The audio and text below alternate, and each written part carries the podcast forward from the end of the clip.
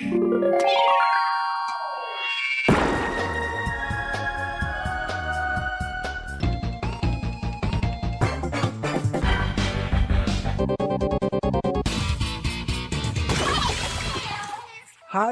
liebe Leute, willkommen zur 112. Ausgabe des Eis on Nintendo.de Podcast. Ich bin der Jörg, auch bekannt als The Unknown. Das hier ist der Markus, auch bekannt als MG. Hello! Und das hier ist der Dennis, auch bekannt als D-Stroke. Mario Odyssey! Woohoo! Richtig, genau, das ist unser Thema heute, Super Mario Odyssey. Wir machen ein Special, wie ihr das vielleicht schon von uns gehört habt, zu Super Mario 64, Zelda A Link to the Past und auch die Mario Party Reihe. Das Spiel ist zwar noch nicht sehr lange raus, deshalb kann man da noch nicht so wirklich von Retrospektive sprechen, aber das Spiel ist schon eine Weile raus, deshalb sollten die meisten von euch da wahrscheinlich auch schon durch mit sein oder so gut wie durch, sodass es sicherlich auch für euch interessant ist, uns zuzuhören und ja, vielleicht ein bisschen nochmal Revue passieren zu lassen, was ihr in dem Spiel erlebt habt, wenn wir darüber sprechen. Oder vielleicht vergessen wir ja auch über irgendwas zu sprechen und dann lasst uns das bitte in den Kommentaren wissen und wie ihr das dann jeweils wahrgenommen habt, was ihr erlebt habt und wir vergessen haben zu erwähnen. Ja, und ich würde sagen, wir fangen an, oder? Mhm. Super Mario Odyssey ist für die Nintendo Switch am 27. Oktober 2017 erschienen. Es war bereits nach drei Tagen das erfolgreichste Super Mario Spiel in puncto Verkäufen aller Zeiten. Und ich persönlich finde, um das vielleicht grob anzureißen, völlig zu Recht, meiner Meinung nach ist das Spiel schlicht und ergreifend fantastisch. So viel kann ich, glaube ich, vorweg schon mal sagen. Also die hohen Wertungen, die das Spiel überall, auch bei uns auf iceonnintendo.de ja, kassiert, völlig ohne Frage meiner Meinung nach zurecht. Ja, richtig. da ist äh, Nintendo ein wahres Meisterwerk gelungen, finde ich. Ich finde gerade am Anfang, da stolpert man über sehr viele Monde und denkt, das wäre irgendwie einfach und man kriegt die Monde alle hinterhergeschmissen. Aber je länger man spielt, umso mehr muss man dann auch die Orte genauer untersuchen und finde dann hier noch was und da noch was und neue Ideen wieder mit drin. Also ich find's auch klasse. Ja, wobei man muss streng genommen natürlich sagen, eigentlich folgt es dem klassischen Mario-Prinzip seit Mario 64 quasi. Man hat mehrere kleinere Welten, die man halt immer wieder besucht, um diverse Aufgaben zu erledigen. Aber die Art und Weise, wie Mario Odyssey Neues mit Altem verquickt, das finde ich so super, weil nämlich auch, ich glaube, in, in jeder Welt ist mir das bisher aufgefallen, immer irgendwo was war, wo man dachte, ah, das ist ja eine super Anspielung hier oder ah, tolle Idee, den Charakter habe ich schon lange vergessen. Also ich denke zum Beispiel allein an, ah, nee, ich nehme das lieber nicht vorweg, wir machen das gleich der Reihe nach. Lass dich überraschen. Vorweg sei aber gesagt, wir werden sicherlich sehr viel spoilern. Das liegt nicht daran, dass wir das bewusst und absichtlich tun, um irgendjemandem den Spaß zu verderben oder um uns irgendwie wichtig zu machen. Haha, wir haben schon alles gesehen, sondern wir haben das Spiel alle drei so weit durchgespielt und naja, wir wollen eben im Detail über dieses Spiel sprechen und da bleibt es nicht aus, dass wir über Dinge reden, die einige von euch vielleicht noch nicht gesehen oder erfahren haben in dem Spiel. Deshalb sei vorweg nochmal gewarnt, wir werden sicherlich viel spoilern, und wer das vermeiden möchte, sollte die Folge vielleicht erst nach Weihnachten hören, wenn er seine Switch mit Super Mario Odyssey beglückt hat und dann zumindest schon mal den Story-Modus durchgespielt hat. Mhm. Aber dann auf jeden Fall hören, denn wir geben uns wie immer natürlich viel Mühe mit der Ausgabe. Wäre schade, wenn er die dann niemals hört. Mhm. Also worum geht's? Bowser hat mal wieder Peach entführt. Er möchte sie heiraten. Er nimmt sie mit auf sein Schiff und fliegt damit auf den Mond und will dort seine Zeremonie abhalten. Allerdings hat er noch weiteres Unheil angerichtet, denn die verschiedenen Länder der Welt werden von Bowser besucht und er klaut dort ein Kleid oder dort Ehering, Blumen. Genau, oder Blumen. Danke, Markus. Beraubt sozusagen die einzelnen Länder und geht aber auch, da fängt das Abenteuer an, ins Hutland und entführt da die Schwester von Cappy, die hier Tiara heißt. Also das ist sozusagen die Krone, die dann Peach für die Zeremonie aufs Haupt bekommen soll. Ja, da fängt unser Abenteuer an, denn wir stoßen direkt nach dem Start auf Cappy, der die Lage erklärt und die beiden beschließen sofort ein Team zu bilden und Peach und Tiara aus Bowser's Clown zu retten. Und jetzt habe ich genug geredet und Markus und Dennis fangen erstmal an mit Hutland. Da fängt das Spiel an. Ich wollte vielleicht noch kurz noch loswerden, dass Bowser auch Hochzeitsplaner beauftragt hat. Hm, die Hasen. Weil das finde ich nämlich irgendwie witzig. Ja, die Brutals, genau. Ob sie schaffen Ja, vor allem ist auch interessant, dass immer das, was sie suchen, immer irgendwie zum Teil der Welt gehört, mhm. die super wichtig ist. ähm. Lachen musste ich, als ich den Namen das erste Mal las, die Brutals, also mit Doppel-O und D, wenn man es halt im englischen Slang ausspricht, also The Brutals, die Brutalen. Also das, das haben sie irgendwie schön verdreht, so dass man das Brutals zwar raushört, aber irgendwie dann doch nicht. Also das, das fand ich sehr lustig, da musste ich echt grinsen. Gut, also ihr beiden, Hutland. Das Hutland äh, dient ja nur als Tutorial, also es ist so ein bisschen, ja, man wird so ein bisschen durchs, durchs Level geführt, dann das erste Mal, bis man dann Cappy fängt, der rennt ja erstmal vor einem weg, weil er Angst hat, dann verwandelt er sich ja doch in die Cappy oder in die Mario-Mütze und dann kriegt man halt so ein bisschen das Gefühl dafür, was man damit so alles machen kann. Ja, aber es ist halt das übliche Springen, Hüpfen und dann halt, was man mit der Kappe eben machen kann. Ich fand es eigentlich ganz witzig gemacht, wirkt sehr düster und trist, das Hutland, aber war irgendwie sehr nett gemacht mit diesen Wolken und äh, diesen Lampen, die man so quasi mit der Mütze auch oder mit Cappy anmachen konnte, hat so ein interessantes Flair. Ach, diese Laternen meinst du? Ja, die Laternen. Ja, ich habe am Anfang gedacht, man muss alle anmachen, dann kriegt man vielleicht irgendwas, aber. Ja, das habe ich auch gedacht. ich glaube, ich nichts passiert. Nee, passiert gar nichts. Ja, also mir ist auch sofort aufgefallen, dass das alles relativ düster ist, aber ich denke, das hat, glaube ich, auch viel damit zu tun, dass man den Spieler dann auch erstmal darauf einstimmen möchte, okay, hier ist gerade was Gemeines passiert, hier ist gerade die Stimmung nicht so gut. Deshalb ist das auch alles so in schwarz-grau, vielleicht noch ein bisschen weiß gehalten. Überall wabert Nebel und diese geisterhaften Wesen. Also mich haben diese Hutwesen erstmal an Buhus erinnert, die einfach mhm. einen Hut aufhaben, aber dann hat sich herausgestellt, dass es nicht Buhus sind. Na gut, also diese, diese Wesen sind halt alle traurig, weil Bowser die äh, überfallen hat und diese ganzen, wie heißen diese Schiffe, diese Mondschiffe, die wurden dann auch von Bowser kaputt gemacht. Also da ist was Schlimmes passiert und ich denke, das sollte damit unterstrichen werden, dass die Welt so, so düster ist, dass man erstmal gleich von Anfang an weiß, okay, hier, hier muss ich erstmal was wieder gut machen. Mhm. Toll fand ich aber, das ist mir auch sofort aufgefallen, dass diese, ja, wie nenne ich das mal, der Untergrund, das was sozusagen die Wiese wäre, aus diesem Filzhut Material ist. Mhm. Das fand ich so toll. Man sieht wirklich so diese, diese einzelnen Fussel und Fäden, wenn man über diesen Stoff läuft. Das fand ich fantastisch. Ja, man muss ja dann auch diesen Zylinder da hochlaufen am Schluss, bevor man das erste Mal auf das Schiff trifft. Und mhm. ja, man hat wirklich das Gefühl, man läuft jetzt einen Hutzylinder quasi hoch und man ist selber ganz klein und der Hut halt riesengroß, weil man die Struktur halt auch voll sieht, ja. Ja, die Häuser sind auch wie Hüte gemacht, mhm. ne? Das ist auch sehr, sah auch sehr cool aus, oder diese Zylinder eben. Ja, mit Krempe, die erinnert mich dann sofort an Fensterbänke. ja.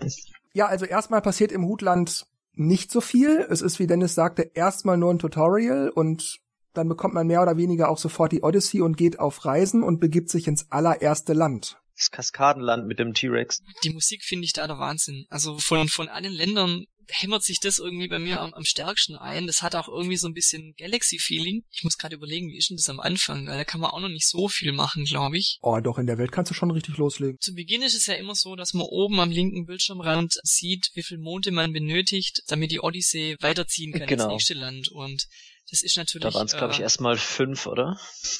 Ja, das waren wirklich ganz wenig, fünf oder zehn, ja, ja glaube ich auch. Nee, ich glaube fünf Also manchmal sind es mehr, manchmal, manchmal weniger, aber es gibt natürlich noch viel, viel mehr Monde, als da angezeigt wird. Aber äh, ja, manchmal ist es dann doch so, dass man geschwind über drei, vier Monde drüber stolpert und dann irgendwie zwei geschwind überhaupt nicht findet. Hm. Ja, das Tolle finde ich hier, also die, die Thematik ist halt komplett anders als zu, zu Hutland, also von düster auf total lebendig. Es gibt einen Wasserfall und wer das HD-Rumble anhat, spürt auch, wenn man unter dem Wasserfall ist und äh, das Wasser auf den Kopf tropft, spürt man hm. dann auch leicht. und Mario bekommt dann so eine schimmernde Optik, wenn das Wasser so auf ihn ja, übrigens drauf. bei anderen Sachen auch, also Dreck und äh, wenn er irgendwie in Gift reinläuft, bleibt es auch eine Weile haften an ihm. Ja, und da muss man in dem Kaskadenland den Berg hochklettern wo es 2D-Abschnitte gibt, was ich auch sehr cool finde, wo dann die Musik auch in 8-Bit wechselt. Es ist dasselbe Stück, aber das klingt eher nach NES, ja manchmal irgendwie sogar viel cooler. Finde ich teilweise auch, ja. Diese fieksigen, simplen Sounds mhm. haben manchmal irgendwie klingt das geiler als in echte Instrumente. Ich finde halt auch, dass sie diese, diese 8-Bit-Elemente so geil ins Spiel integriert haben. Also es ist nie so dieses gezwungene, ha, jetzt müssen wir halt sowas machen, sondern das hat immer irgendwie gepasst. Vor allem auch, wenn man halt in das Level reingeht, halt durch die Röhre und dann auf einmal drin ist und dann oben einfach nur die Blöcke kaputt macht und dann 3D wieder rausspringt. Das ist so mhm. cool. Das fand ich so genial ich weiß noch, ich bin das erste Mal in den Level rein, also von Hutland ins Kaskadenland und das erste, was man sieht, sind ja diese Wasserfälle, wie sie ins Meer stürzen. Mhm. Und ich dachte nur, schweinemäßig geil, sieht das toll aus, das ist ja nicht zu glauben. Also das war wirklich das erste, was ich sah und war sofort wow. Was mir dann aufgefallen ist, nachdem ich mich ein paar Schritte umgeguckt habe und dann auch den ersten Mond gesammelt hatte, dann geht's noch ein Stück weiter rauf, dann hat man auf der linken Seite so eine ja so eine Art Anhöhe, wo dann ein großer T-Rex schlummert. Und da dachte ich so, man wusste das ja alles schon durch die Trailer, dass man Cappy so auf die Gegner schmeißt und dann kann man in die reingehen und die dann sozusagen fernsteuern. Deshalb war das jetzt keine super Überraschung, aber ich dachte dann, als ich diesen T-Rex da liegen sah, ah, sofort am Anfang und direkt so prominent platziert, dass man denkt, was ein Dinosaurier, da gucke ich mal, was passiert. Sodass man auch sofort diese Hutmechanik begreift und dann erstmal neugierig ist und erstmal ausprobiert. Also ich glaube, wenn die da einfach nur einen Gumba hingestellt hätten, dann hätte das, glaube ich, nicht so diesen Effekt gehabt, dass man erstmal die, die Mütze draufschmeißt, sondern man wäre wahrscheinlich erstmal draufgehüpft oder so. Mhm. Ja. Dachte ich so, ihr Füchse, das habt ihr gut gemacht. Und tatsächlich, ich hatte dann ja auch schon mehrere Leute, die zu Besuch waren und, oh, du hast Odyssey, mach mal an, ich will's mal spielen.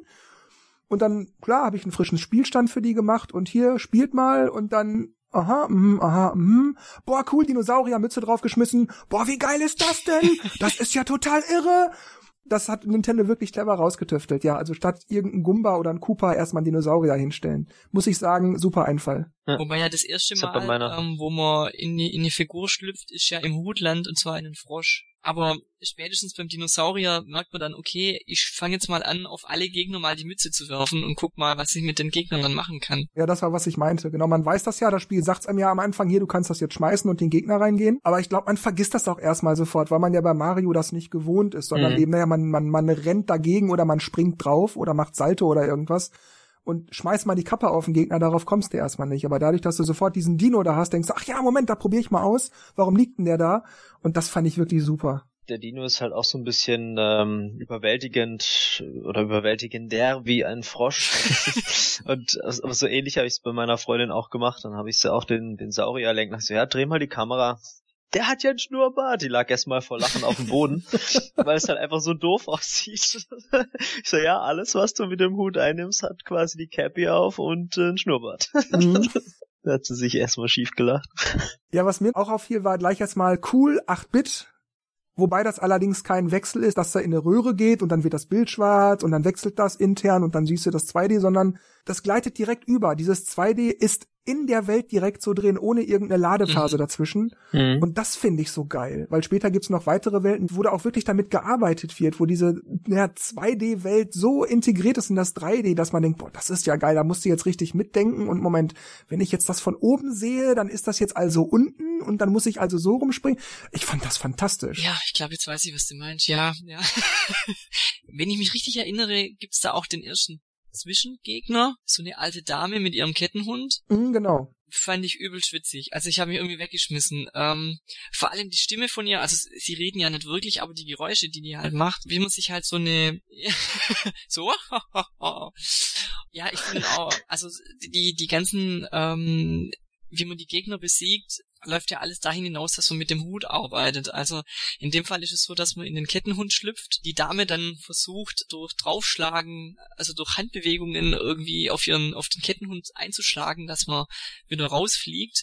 Möchte die das verhindern und man muss dann den, den Kettenhund ja dann praktisch erstmal in die Gegenrichtung ziehen und dann quasi schnappen lassen in Richtung von ihr. Ich finde mhm. ich fand es so witzig den ersten Gegner, also ja. auch wie die aussieht, die geschminkt und also Styling einfach. Ja. Aber irgendwie war sie auch ziemlich gruselig. Was mir noch dazu einfällt, also zum Kaskadenland ist, es gibt direkt, wenn man vom Start ein bisschen gelaufen ist, ja den ersten Platz, den Markus auch gerade sagte, mit den drei Kettenhunden, wo man auch erstmal diese Kettenhundmechanik begreifen muss. Und dann gibt's, wenn man ein paar Meter danach weiterläuft, gibt's so ein kleines rundes Feld mit, ich weiß nicht, sieben, acht, neun Blumen. Und man muss aber Cappy so im Kreis schmeißen sodass die Blumen alle gleichzeitig erwischt werden und gleichzeitig erblühen. Und ich habe das erstmal nicht gewusst, dass ich das im Kreis schmeißen muss und habe also immer so versucht, Cappy gerade auszuwerfen, weil du das ja mit Y ganz einfach machen kannst. Du kannst natürlich auch so den Joy-Con oder den Pro-Controller so nach vorne stupsen, dass er nach vorne wirft, aber Y geht auch. Was aber nicht geht, ist X oder irgendwas anderes zu drücken, damit er das im Kreis schmeißt. Das heißt, ja. wenn du das im Kreis fliegen lassen willst, dann musst du den Joy-Con oder den Pro-Controller so nach rechts oder links ruckartig ziehen oder drücken, je nachdem. Und das finde ich so ein bisschen kontraproduktiv, weil obwohl ich mir einbilde, es korrekt nach links oder rechts zu machen, schmeißt er das trotzdem nach vorne oder nach oben, dann denke ich mir, ah, man hm, schmeißt das doch im Kreis und ach blöder Mario und dann habe ich ja schon mal so ein bisschen die Steuerung verflucht und da denke ich mir, verdammt, wenn ich doch mit X das schmeißen kann, genauso wie mit Y, warum lässt Nintendo mich dann nicht auf X wahlweise auch dieses Kreisrunde schmeißen machen? Der erste, wenn auch nur ein kleiner Mangel an Mario Odyssey, wo ich dachte so, hm, also da hätte man noch mal ein bisschen optimieren können. Wenn X und Y das gleiche machen, warum kann ich auf X nicht das andere legen? Also das kenne ich auch, dass von, von zehnmal klappt's achtmal und zweimal macht er irgendwas anderes. Es klappt immer dann nicht, wenn man es gerade wirklich braucht. Ja, wenn es hektisch wird oder so. Also wenn man Zeit hat, hält man erstmal den Controller ruhig, schiebt ihn dann bewusst nach links oder rechts, dann klappt es auch. Das ich habe das aber erst viel später gemacht. Ich habe anfangs es immer so gemacht, dass ich den Analogstick ein paar Mal im Kreis gedreht habe, bis Mario eine Pirouette gedreht hat und dann habe ich mit Y die Kappe geworfen. Dann geht's ja auch im Kreis. Hat halt immer Ah. eine Sekunde gedauert, bis ich werfen konnte. Ich habe Odyssey sehr oft im Handheld-Modus gespielt und da kann man ja quasi die Switch so ein bisschen kreisen. Also du musst so eine Kreisbewegung machen, dann funktioniert das auch. Ist nicht ideal, aber äh, es funktioniert. Was ich auch noch oft gemacht habe, ist, wenn man Kletterpflanzen hochklettert, dann kann man ja auch die Joy-Con schütteln, Schütteln, dann geht man ja. schneller hoch. Das habe ich mir aber im Handheld-Modus nicht so richtig getraut. Ja, ich habe Also wie auch also ab und zu mal meine Switch geschüttelt. War mir irgendwie. Aber ja, man kann sie so hoch und runter kippen. Das funktioniert so ein bisschen, Okay. aber ist nicht ideal, weil das muss man ziemlich lang machen. Ich mache das tatsächlich auch so, wie du gerade sagtest, Markus. Wenn ich irgendwo hochklettere, mache ich das nicht durch Stick, sondern ich halte mich einfach an der Stange fest und wackel dann so lange mit dem Pro-Controller, bis er oben ist, weil das ja dann auch schneller geht. ja. Und wenn du halt im Handheld-Modus hast, halt den Bildschirm auch noch. Und ich weiß nicht, wenn du das so wild rumschüttelst. Ist nicht so ideal. Ansonsten wüsste ich jetzt so, außer dass es hier wie in jeder Welt später dann natürlich auch diese Mondquader gibt, worauf wir dann aber erst gleich zu sprechen kommen. Also diese Mondquader gibt's, äh, wo ich dann erstmal nicht wusste, was soll ich damit machen? Was kann der jetzt? Okay, dann kommt wahrscheinlich erst später noch was dazu, das soll ich erst später rausfinden. Fällt mir jetzt zum Kaskadenland so erstmal nicht noch irgendwas ein. Wie ist das mit euch? Habt ihr noch irgendwas oder sollen wir gleich die nächste Welt machen? Ich bin noch am Wasserfall rechts unten hingegangen, habe gesehen, oh, da ist ein Bild. Hm, da kann man noch nicht rein. Okay, da wird es wahrscheinlich auch später was geben. Solche Sachen habe ich komischerweise gar nie gesehen beim ersten Durchlauf. Dass da irgendwas Ja, ist, wo ich vielleicht beim ersten hinkomme. nicht so viel, das stimmt. Und dann habe ich halt auch wie wild diese lila Münzen gesammelt und dann gedacht, oh, jetzt gehe ich wieder aus dem Kaskadenland weg. Oh, Ich habe ja gar keinen Shop gesehen. Was ist hier los? Wobei, ich bin gerade nicht mehr sicher. Ich habe dieses Bild auch gesehen. Ich glaube, das war das, wo man ins Wüstenland gelangte, ne? auf die irgendwo freischwebende Plattform. War das nicht ja, das? ich glaube. Und hab dann also, ach cool, hier bin ich in der Welt, wo ich also noch nicht war. Aha. Hä? Das ging bei dir? Frag mich nicht, vielleicht habe ich vorher schon irgendwas aktiviert. Das weiß ich Aber jetzt bei nicht. mir war das Bild nämlich nicht aktiv, aber ich weiß nicht wodurch. Ich habe mich dem genähert und dachte ich, ah cool, wie bei Mario 64. Und dann wollte ich erst reinspringen, aber dann ploppte unten auf so äh, drücke A, um reinzugehen oder so ähnlich. Mhm. Äh, und dann habe ich A gedrückt und dann, ja, flupp, dann kam diese Animation, wo er halt durch diesen Zeitstrom da reist. Und dann bin ich da auf dieser Plattform gewesen, habe den Stern geholt und dachte, ah cool, da gibt's garantiert noch mehr. Und ja, tatsächlich. Dann habe ich in anderen Ländern noch andere Bilder gesehen. Ich habe nämlich, glaube ich, nur dieses gesehen. Und dann später, weiß ich nicht, ob ich dann nochmal ein Bild entdeckt habe. Ich glaube im Wüstenland tatsächlich an so einer Säule. Mhm. Ähm, aber dann habe ich irgendwie keins mehr so wirklich entdeckt und erst am Schluss habe ich mich an die zwei erinnert und die anderen so mehr oder weniger drüber gestolpert und da konnte ich dann auch in die Bilder reinschlüpfen. Deswegen dachte ich, ah, vielleicht ist es nur am Schluss vom Spiel quasi möglich gewesen, weil ich habe halt nicht erkennen können, wann man das kann oder konnte. Also ich habe das erste Mal das in der Wüste gesehen, so ein Bild, und ich konnte da eigentlich gleich rein. Ja, okay. meine ich nämlich Mhm. auch, dass Ja. das bei mir einfach so ging. Komisch. Vielleicht warst du nicht nah genug dran oder so, dass das bei dir mit A nicht geklappt hat oder so. Es hat ja gar nicht geleuchtet, es war grau, das Bild. Es war nicht bunt. Stimmt, du hast recht. Ab und zu hatte ich das auch, dass in anderen Ländern mal hier und da das Bild noch nicht sofort aktiv war. Okay. Na egal, auf jeden Fall, das weiß ich noch. Ich war schon im Wüstenland, bevor ich sozusagen offiziell drin war. Ja, dann gehen wir doch mal ins Wüstenland, oder? Mhm. Also Wüstenland. Hier ist direkt beim ersten Besuch noch alles sehr kalt. Ja. Es stehen überall Eissäulen rum. Wo es Wüste ist. Genau, obwohl es Wüste ist. Die Bewohner, die Mexikanerhüte und Ponchos tragen, frieren auch und sagen, oh, hier ist es so kalt. Mag einer erklären, warum das so ist und was wir dagegen tun können? Die Hochzeitsplaner, die haben einen Ring geklaut aus so einer Pyramide und haben dadurch ein Loch freigelegt, wo unterhalb der Wüste ist quasi eine Eislandschaft und die wurde quasi freigesetzt. Also ich finde eigentlich die Mexikaner, egal in welchem Land ich die sehe, total lustig, wie die sich bewegen. ja. Das ist so dieses mexikanische, die mexikanische Stadt war und auch immer wenn man, oft ist es ja so, dass es verschlossene Räume gibt und da muss man erstmal im Shop sich dem Land entsprechend kleiden. und das war dann so lustig, als man dann die, als ich diesen Poncho gekauft habe und dann in den Laden rein bin und so die typische mexikanische äh, Ja. Polka hier äh, gespielt wurde und äh, da habe ich richtig hey ho mitgemacht ähm, und haben, haben dann den Mond bekommen. Es sind halt so kleine Gags, die sind halt irgendwie ja, das ist ni- nicht wie soll man sagen, so im Kleinen spektakulär. Ich weiß nicht, das macht irgendwie Lust und Laune, äh, dazu zu gucken und das, da kriegt man echt immer so ein Schmunzeln. Ja, es ist ja auch, wenn man Mario eine Weile nicht bewegt, wenn dann gerade eine Musik läuft, dann fängt er an mitzutanzen. Mhm. Das sieht auch total witzig aus. Ich habe auch jedes Mal immer geguckt, dass ich so einen Grundmünzensatz für den Shop gekriegt habe, dass ich dann immer Mario umgekleidet habe, okay. in dem dementsprechend. Ja, das muss man in allen Ländern ja auch machen. Da gibt's immer irgendwo einen Bereich, eine Tür oder irgendwas, wo dann jemand sagt, du kannst dieses und jenes aber noch nicht machen, nur wenn du so und so gekleidet bist. Ja, das stimmt. Aber ich habe es auch immer gern gemacht, weil das hat dann einfach zu dem Land gepasst. Ne? Also jetzt in den Kaskaden gab's ja das Cowboy-Outfit, glaube ich, und den, den Poncho und das ist halt total cool. Was es im Wüstenland auch noch gibt, es gibt ein Taxi, mhm. äh, ich glaube Miaux heißt er. Das ist eine äh, Katze. Eine Ach, diese, ja, das erinnerte mich so ein bisschen an die Sphinx. Genau, ja, ich weiß, was genau. du meinst. Ja, Weil ich als Schwabe habe mir am Anfang überlegt, weil die will, glaube 50 Münzen haben. hab dann ja, aber ich dachte auch, das war voll teuer. aber später gemerkt, okay, es reicht ja, wenn man sie einmal bezahlt hat. ja. Aber ich habe sonst tatsächlich, ich glaube, außer das kein Geld ausgegeben. Also ich habe alle Münzen gesammelt. Für alle, wenn man sieht, dass das Mumien-Outfit 9.999 Münzen mhm. braucht, dann... War das nicht so ein Skelett-Outfit? Ja. War das Skelett? Skelett, Irgendwie Skelett oder Mumien, ja. Ja, da brauche ich eine Weile, bis ich das hab, ey. Ja, und das Fortbewegungsmittel, also die Mihawks, sehr schwierig zu steuern, wurde wahrscheinlich bewusst so gemacht. Mhm. Ist ja ein wildes, ja, unzähmbares man hat zwar eine Tasche, wo man dann bremsen kann, dann kann man ein bisschen besser lenken, aber das Bremsen kann man halt nur eine bestimmte Zeit machen, dann fängt Mihawks wieder an, richtig loszurennen. Und wenn es da halt schmale Passagen gibt, dann ist es echt übel, die zu steuern.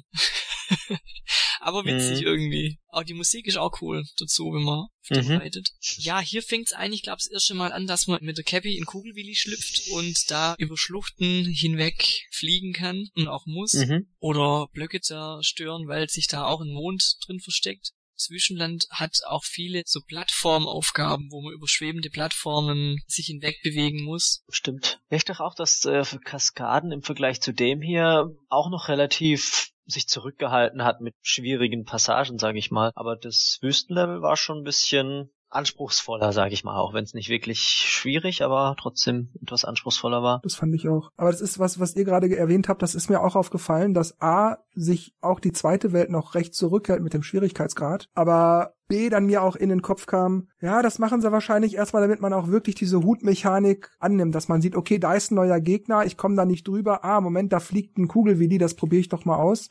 Dass man also auch wirklich zu dieser Hutmechanik so ein bisschen gestupst wird. So, hier, da ist noch einer, schmeiß doch noch mal den Hut da drauf, schau doch mal, was passiert, vielleicht kommst du dann ja weiter. Das fand ich dann auch tatsächlich eine clevere Idee, dass man den Spieler so, so ein bisschen zu seinem Glück zwingt. Ja, da gibt's doch auch diese Statue, das, die hat mich ein bisschen erinnert an Super Mario Land. Ach, diese Osterinsel-Figur da, ja. Also wenn man die Brille aufhat, kann man versteckte Wege sehen, aber dafür nicht so schnell laufen. Und es gibt manche Sachen auf Zeit, da muss man sich dann entscheiden. Entweder ich laufe blind in eine Richtung oder ich sehe, wo ich hinlaufe, aber die Zeit reicht dann nicht. Was mir noch einfällt zum Wüstenland ist, wenn man in der Pyramide ist und beim Endboss angekommen ist, mhm. das erinnerte mich sehr, sehr stark an diese Mumienhände aus Super Mario 64 in der Wüste. Ja. Ich dachte sofort Mario 64, das ist mir da direkt in den Sinn gekommen. Ging das euch auch so oder habt ihr das nicht so empfunden? Doch, also bei mir war es auch so. Ja. Ich hab sofort gedacht, ja, die Hand. Da ist jetzt halt noch ein Kopf dazugekommen, aber. Was mir sonst noch einfällt, ist, dass hier, Markus sagte gerade schon Taxi, meinte damit aber eben diese Katzenfigur. Ich dachte, als du gerade Taxi erwähntest, dass du von dem naja, tatsächlich ein Taxi sprichst, weil da steht auch ein richtiges Taxi aus New Donk City, da kommen wir dann gleich noch zu, das ist ja auch ein Land auf der Welt. Der wusste nicht, wie er da gelandet ist, ne? Oh, ich, ich musste auch erstmal mit der Steuerung von den Kugelbillis zurechtkommen, weil wenn man die übernimmt, kann man kurzzeitig in die Richtung drücken, in der man dann startet. Das habe ich auch erstmal lernen müssen und dann gab es doch die eine Stelle, wo man diesen äh, Mond dort durch dieses Labyrinth fliegen mhm. muss. Und es war immer so, weil wenn du nach unten gedrückt hast, dann hat sich irgendwie die Steuerung verändert, weil man dann eher dieses Links-Rechts-Fliegen von dem Kugelwilli beeinflusst hat. Oh, das hat mich am Anfang so kirre gemacht. Was mir irgendwie oft passiert ist, ich habe anstatt im linken Analogstick die Richtung zu bewegen, habe ich den rechten irgendwie benutzt und habe die Kameraperspektive geändert, was ja total sinnvoll ist. und habe mich dann immer gewundert, warum ich gegen die Wand fliege. Links- und Rechtsschwäche nennt man, glaube ich. ja, ja. Wo Markus das gerade sagte mit dem Taxi, also mit dieser Katzentaxe, da gibt's ein so ein Sublevel, ich weiß gerade aber nicht mehr, wo der ist, da geht man in irgendeine Röhre oder in irgendeine Höhle oder so und dann muss man mit dieser Katze ganz schnell da durchrennen, um da ein oder zwei Monde zu sammeln. Und die Passage, die man abrennen muss mit der Katze, weil die sich ja so schwer steuern lässt, mhm. die ist sehr eng und schmal. Man darf sich also praktisch keinen Fehler erlauben. Man kann auch schlecht bremsen, weil dann verliert man Zeit und. Wo man auch durch so eine, über so eine schmale Brücke läuft, mhm. ne? Und dann gibt's auch diese Melodie-Parts, wo man diese Noten entlang ja, laufen genau. muss und dann dreht man am Schluss und dann muss man wieder zurücklaufen. Das habe ich am Anfang verkackt. Ja, vor allem, Aber, ja. ja auch die Noten erwischen. Es reicht ja nicht nur einfach umzudrehen. Ja, ja, richtig. Und sobald du anfängst zu ja. denken, ist es einfach vorbei. das fand ich ein bisschen fies, was sie da gemacht haben. Also ich habe den Notenschlüssel ja, den sammel ich ja ein und dann werden ja die Noten erst aktiv und dann gucke ich, wie die verteilt sind und denk so, nee, Nintendo, ernsthaft jetzt? Aber das Gute dran ist ja eigentlich, man hat eigentlich recht wenig Unterbrechung. Also es, es läuft eigentlich alles immer sehr flüssig, weil man verliert ja bei einem Leben ja immer nur zehn Münzen und meistens ist es so, dass man immer an der Stelle, wo man kaputt geht, eigentlich dann schon mehr als zehn Münzen eingesammelt hat. Das heißt, je mehr Versuche man braucht, umso mehr Münzen läuft man nachher raus. Also ich habe schon Stellen gehabt, da bin ich so oft kaputt gegangen, aber habe dann irgendwie zwei, 300 Münzen am Ende mehr gehabt als vorher. Und man muss halt nicht immer warten, bis irgendwie ein Bildschirm kommt, Game Over und jetzt starte nochmal neu, sondern es geht einfach gleich weiter.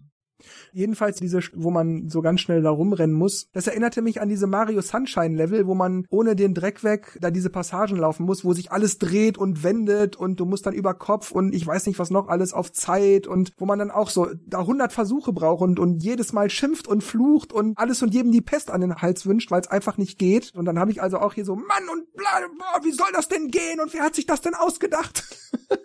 ich habe also wirklich ganz schön gemault. Ja, weil du immer denkst, oh ja, jetzt muss ich da diesen schmalen Weg hoch, aber ich darf nicht lenken. Wenn ich lenke, ist vorbei. Also muss ich ja gerade quasi drauflaufen. Mm, genau. Das hat lang gedauert, bis ich das mal hatte. Und dann habe ich das, irgendwann krieg ich es hin und aber dann gibt's so eine 90-Grad-Kurve und dann hat's mich da runter und dann nein. ja, weil er eben auch in so einem riesigen Bogen rennt. Das ist echt verdammt schwer. Das sind aber auch so einige der wenigen Level, die am Anfang so ein bisschen auf Trab gehalten haben, weil ansonsten fand ich das Spiel eigentlich recht gemütlich, sage ich mal, zum Durchkommen. Level waren auch meistens immer schnell geschafft. Mhm. also da haben sie den Schwierigkeitsgrad auch sehr gemütlich gemacht, sag ich mal. Ja, die haben es da noch, noch, ja, sehr, sehr, sehr familiär gehalten. Aber gut, das ist ja auch jetzt nicht verwunderlich. Das ist ja bei den allermeisten Mario-Spielen so, dass die ersten paar Sachen immer noch ein bisschen gemächlicher sind. Das war mir auch klar, deshalb habe ich mich da auch nicht gewundert. Mir war klar, später wird's noch knackig. Aber Spaß hat's gemacht. Spaß hat's gemacht, ja, ja. Vor allem ist es schön, dass man auch gleich sehr früh im Spiel merkt, okay, es gibt also auch Herausforderungen. Also ich als, naja, nun erfahrener Spieler werde also auch gefordert und muss hier nicht wie bei Mario 3D Land da, äh, da diesen Lulu-Schwierigkeitsgrad da und man läuft da blind mit, mit einer Hand auf dem Rücken festgebunden da durch und äh, sondern hier wird man auch ein bisschen gefordert. Habt ihr noch was zum Wüstenland oder möchtet ihr ins Seeland rübergehen? Also bei mir steht Forstland zuerst. Ich glaube, man konnte sich entscheiden, wo man hin will. Ja. Ah, da durfte man sich entscheiden. Okay, das kommt dann später nochmal, wo man sich entscheiden durfte. Ja, genau. Ja. Aber die Reihenfolge am Schluss ist dann festgegeben, ja. Okay, ja, weil ich habe mich da für Forstland entschieden, deswegen kommt es bei mir nach Wüstenland. Weil das mit Wasser zu tun hat, ist bei Hast du dich gleich mit ganz immer schlecht. Ich hab's umgekehrt gemacht. Ich wollte das Schlechte erstmal weghaben. So. Aber das Lustige ist, ich finde die gar nicht so schlecht. Nee, also ich jetzt eigentlich das auch war so mein Mario-Spiel, wo ich dachte, hey, da machen wir irgendwie alle Welten Spaß. Vor allem bei einer dachte ich, hätten sie doch da viel, viel, viel mehr gemacht. Aber dazu kommen wir noch. Das heißt, in deiner Liste von links nach rechts kommt erst Forst und dann Seeland? Genau. Und ich habe auch dann kommt bei mir zuerst Küstenland und dann Polarland. Küstenland, Küstenland. Nee, bei mir ist erst Polar und dann Küste. Mhm. Also es ist nicht linear. das Gameplay.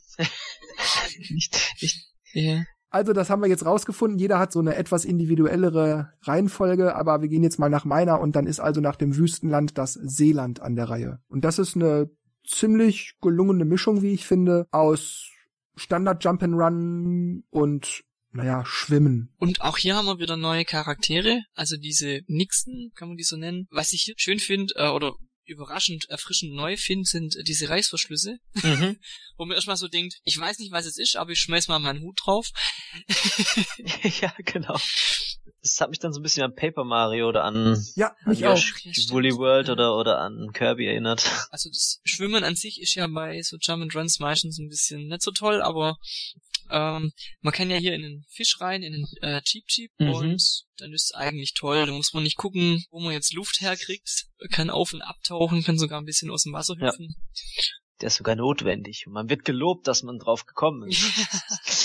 Ich glaube, ich habe vier oder fünf Monde schon geholt gehabt, bis ich überhaupt an der Stelle war, wo dieses X war. Also es ist ja, wenn man ins erste Mal in ein Land kommt, ist erstmal irgendwo auf der Karte ein X. Das ist der erste Punkt, wo man eigentlich hin muss. Hier war es so, dass die Hochzeitsplaner das Hochzeitskleid geborgt haben, geklaut, Geborgt. Nett. geklaut. Ja. Ja, Ich meine, man ist dann auch sehr viel äh, durch solche Gänge getaucht, wo diese lustigen Algenviecher da eine mal angegriffen haben. Die waren schon immer nervig. Ja, ansonsten kann ich gar nicht erinnern, was da noch interessant war. Geht mir ehrlich gesagt bei dem Seeland ähnlich. Das Einzige, woran ich mich tatsächlich erinnere, ist, dass es ein bisschen ein bisschen arg verwinkelt ist. Also ich hatte immer Probleme, mich zurechtzufinden. Mhm. Wo bin ich jetzt? Wo muss ich hin? Und wie komme ich da hin? Und dann bin ich Mhm. erstmal rumgelaufen und habe das ewig nicht rausgefunden, bis ich dann durch irgendeinen Zufall dann plötzlich an Ort und Stelle war. Das ist mir besonders bei dem Cooper-Wettlaufen. Ich war richtig genervt davon, dass ich dachte, wie soll ich denn jetzt da rüberkommen, wo es da hinten leuchtet, also zum Ziel? mhm. wie soll ich denn jetzt von hier darüber ins Ziel kommen? Und dann, boah, habe ich das hundertmal nicht geschafft und dann habe ich mir gedacht, jetzt versuche ich nicht zu gewinnen, jetzt laufe ich erstmal den Coopers nach und Ja. schaue, wo die wie abbiegen und boah, aber selbst dann war es schwierig, weil du hast wirklich so gerade eben Vorsprung auf dem ersten Platz und dann bin ich endlich im Ziel gewesen, hab's endlich geschafft, erster Platz, juhu. Dann gehe ich erstmal online, gucke mir diese Online-Liste an, die man sich ja angucken kann bei dem Cooper und dann denke ich, ich brauch's mit Mühe und Not, eine Minute 25, 30 oder irgendwas und da schafft das einer in 20 Sekunden. Okay, der hat irgendwo einen Weg gefunden. Der hat irgendwas gefunden. Ich hab das nicht gefasst. Ich dachte, was zum Teufel? Also ging's mir auch. Ich Aber- finde die Cooper-Dinger Also auch ziemlich das- schwer. Dieses, dieses erste Also dort. Cooper Running habe ich gemacht im Hutland. Da habe ich mir einfach einen Gumba geschnappt und bin einfach geradeaus hingeflogen und hab das dann auf Anhieb Ich geschafft. find's und auch cool. Cool, sind die alle so einfach.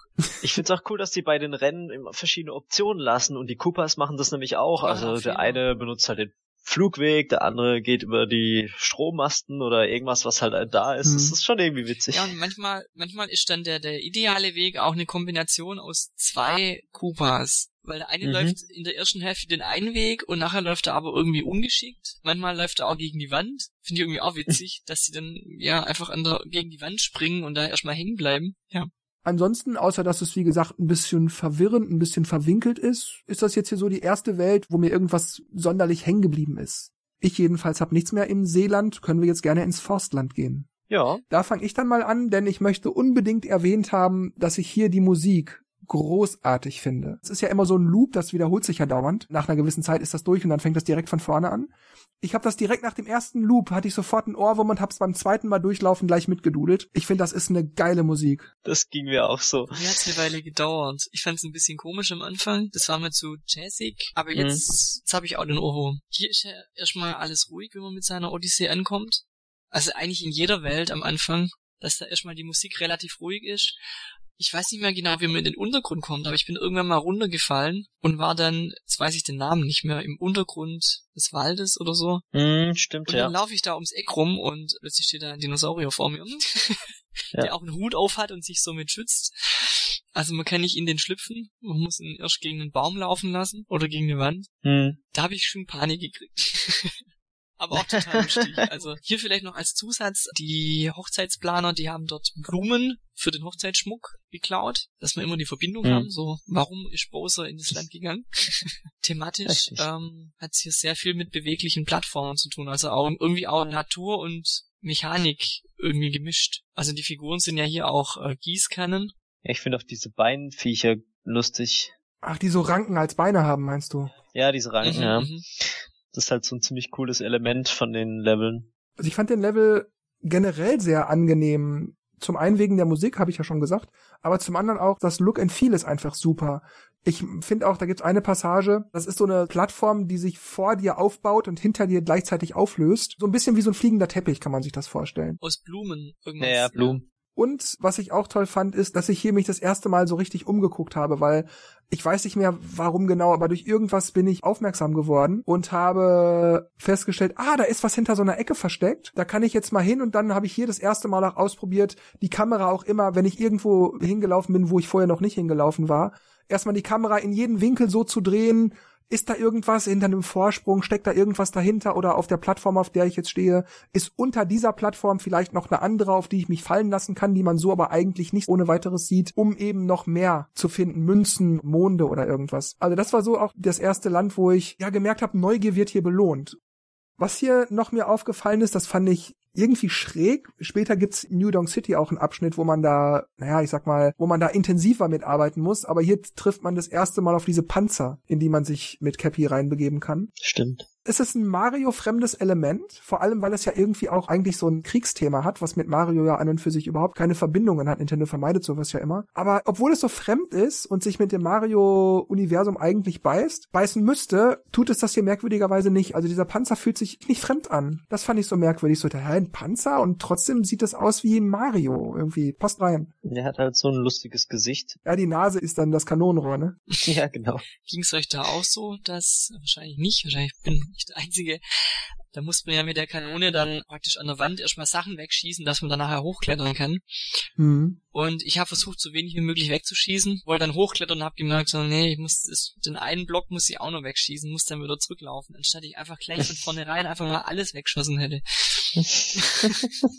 ich finde es auch ein sehr schweres Level, also der zweite Part quasi, wo dann auch diese ganzen Geschicklichkeitssachen sind und da, da gibt's auch so viel, also so viele Möglichkeiten, wo man entlanglaufen kann und äh, fand ich schon eins der schwierigeren. Ja, stimmt. Das war, ja, das stimmt. Das ist das erste Mal, wo ich dann auch schon drei, vier, fünf Mal an, an zwei, drei Stellen kaputt gegangen bin. Gibt's da diesen Zwischenboss, dieses Gerät, das Blumen einsammelt? Ach, dieses UFO-Dings da, das ne? Das UFO, ja. Ja.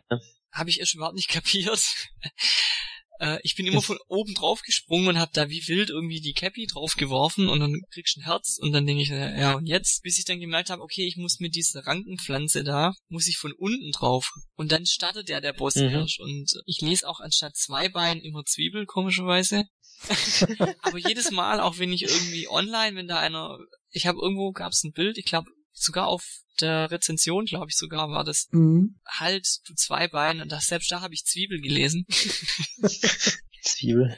Ja, also ich kann zusammenfassend nur sagen, ich fand diesen Force Devil super. Look and Feel, toll, Musik klasse. Hat mir sehr viel Spaß gemacht, den zu spielen. Und ich bin dann auch später gerne dahin zurück, um da dann eben noch die Endgame-Aufgaben zu erledigen. Dann ist es ja eigentlich so, dass das nächste Land eigentlich Cityland wäre, aber Bose uns seinen Strich durch die Rechnung macht, wenn ich es noch richtig weiß. Richtig. Und wir dann auf Wolkenland landen. Also ich glaube, das, das haben wir noch gar nicht erwähnt, wie schick Bowser aussieht. Auch sein Hut total schick, auch wie er sich bewegt.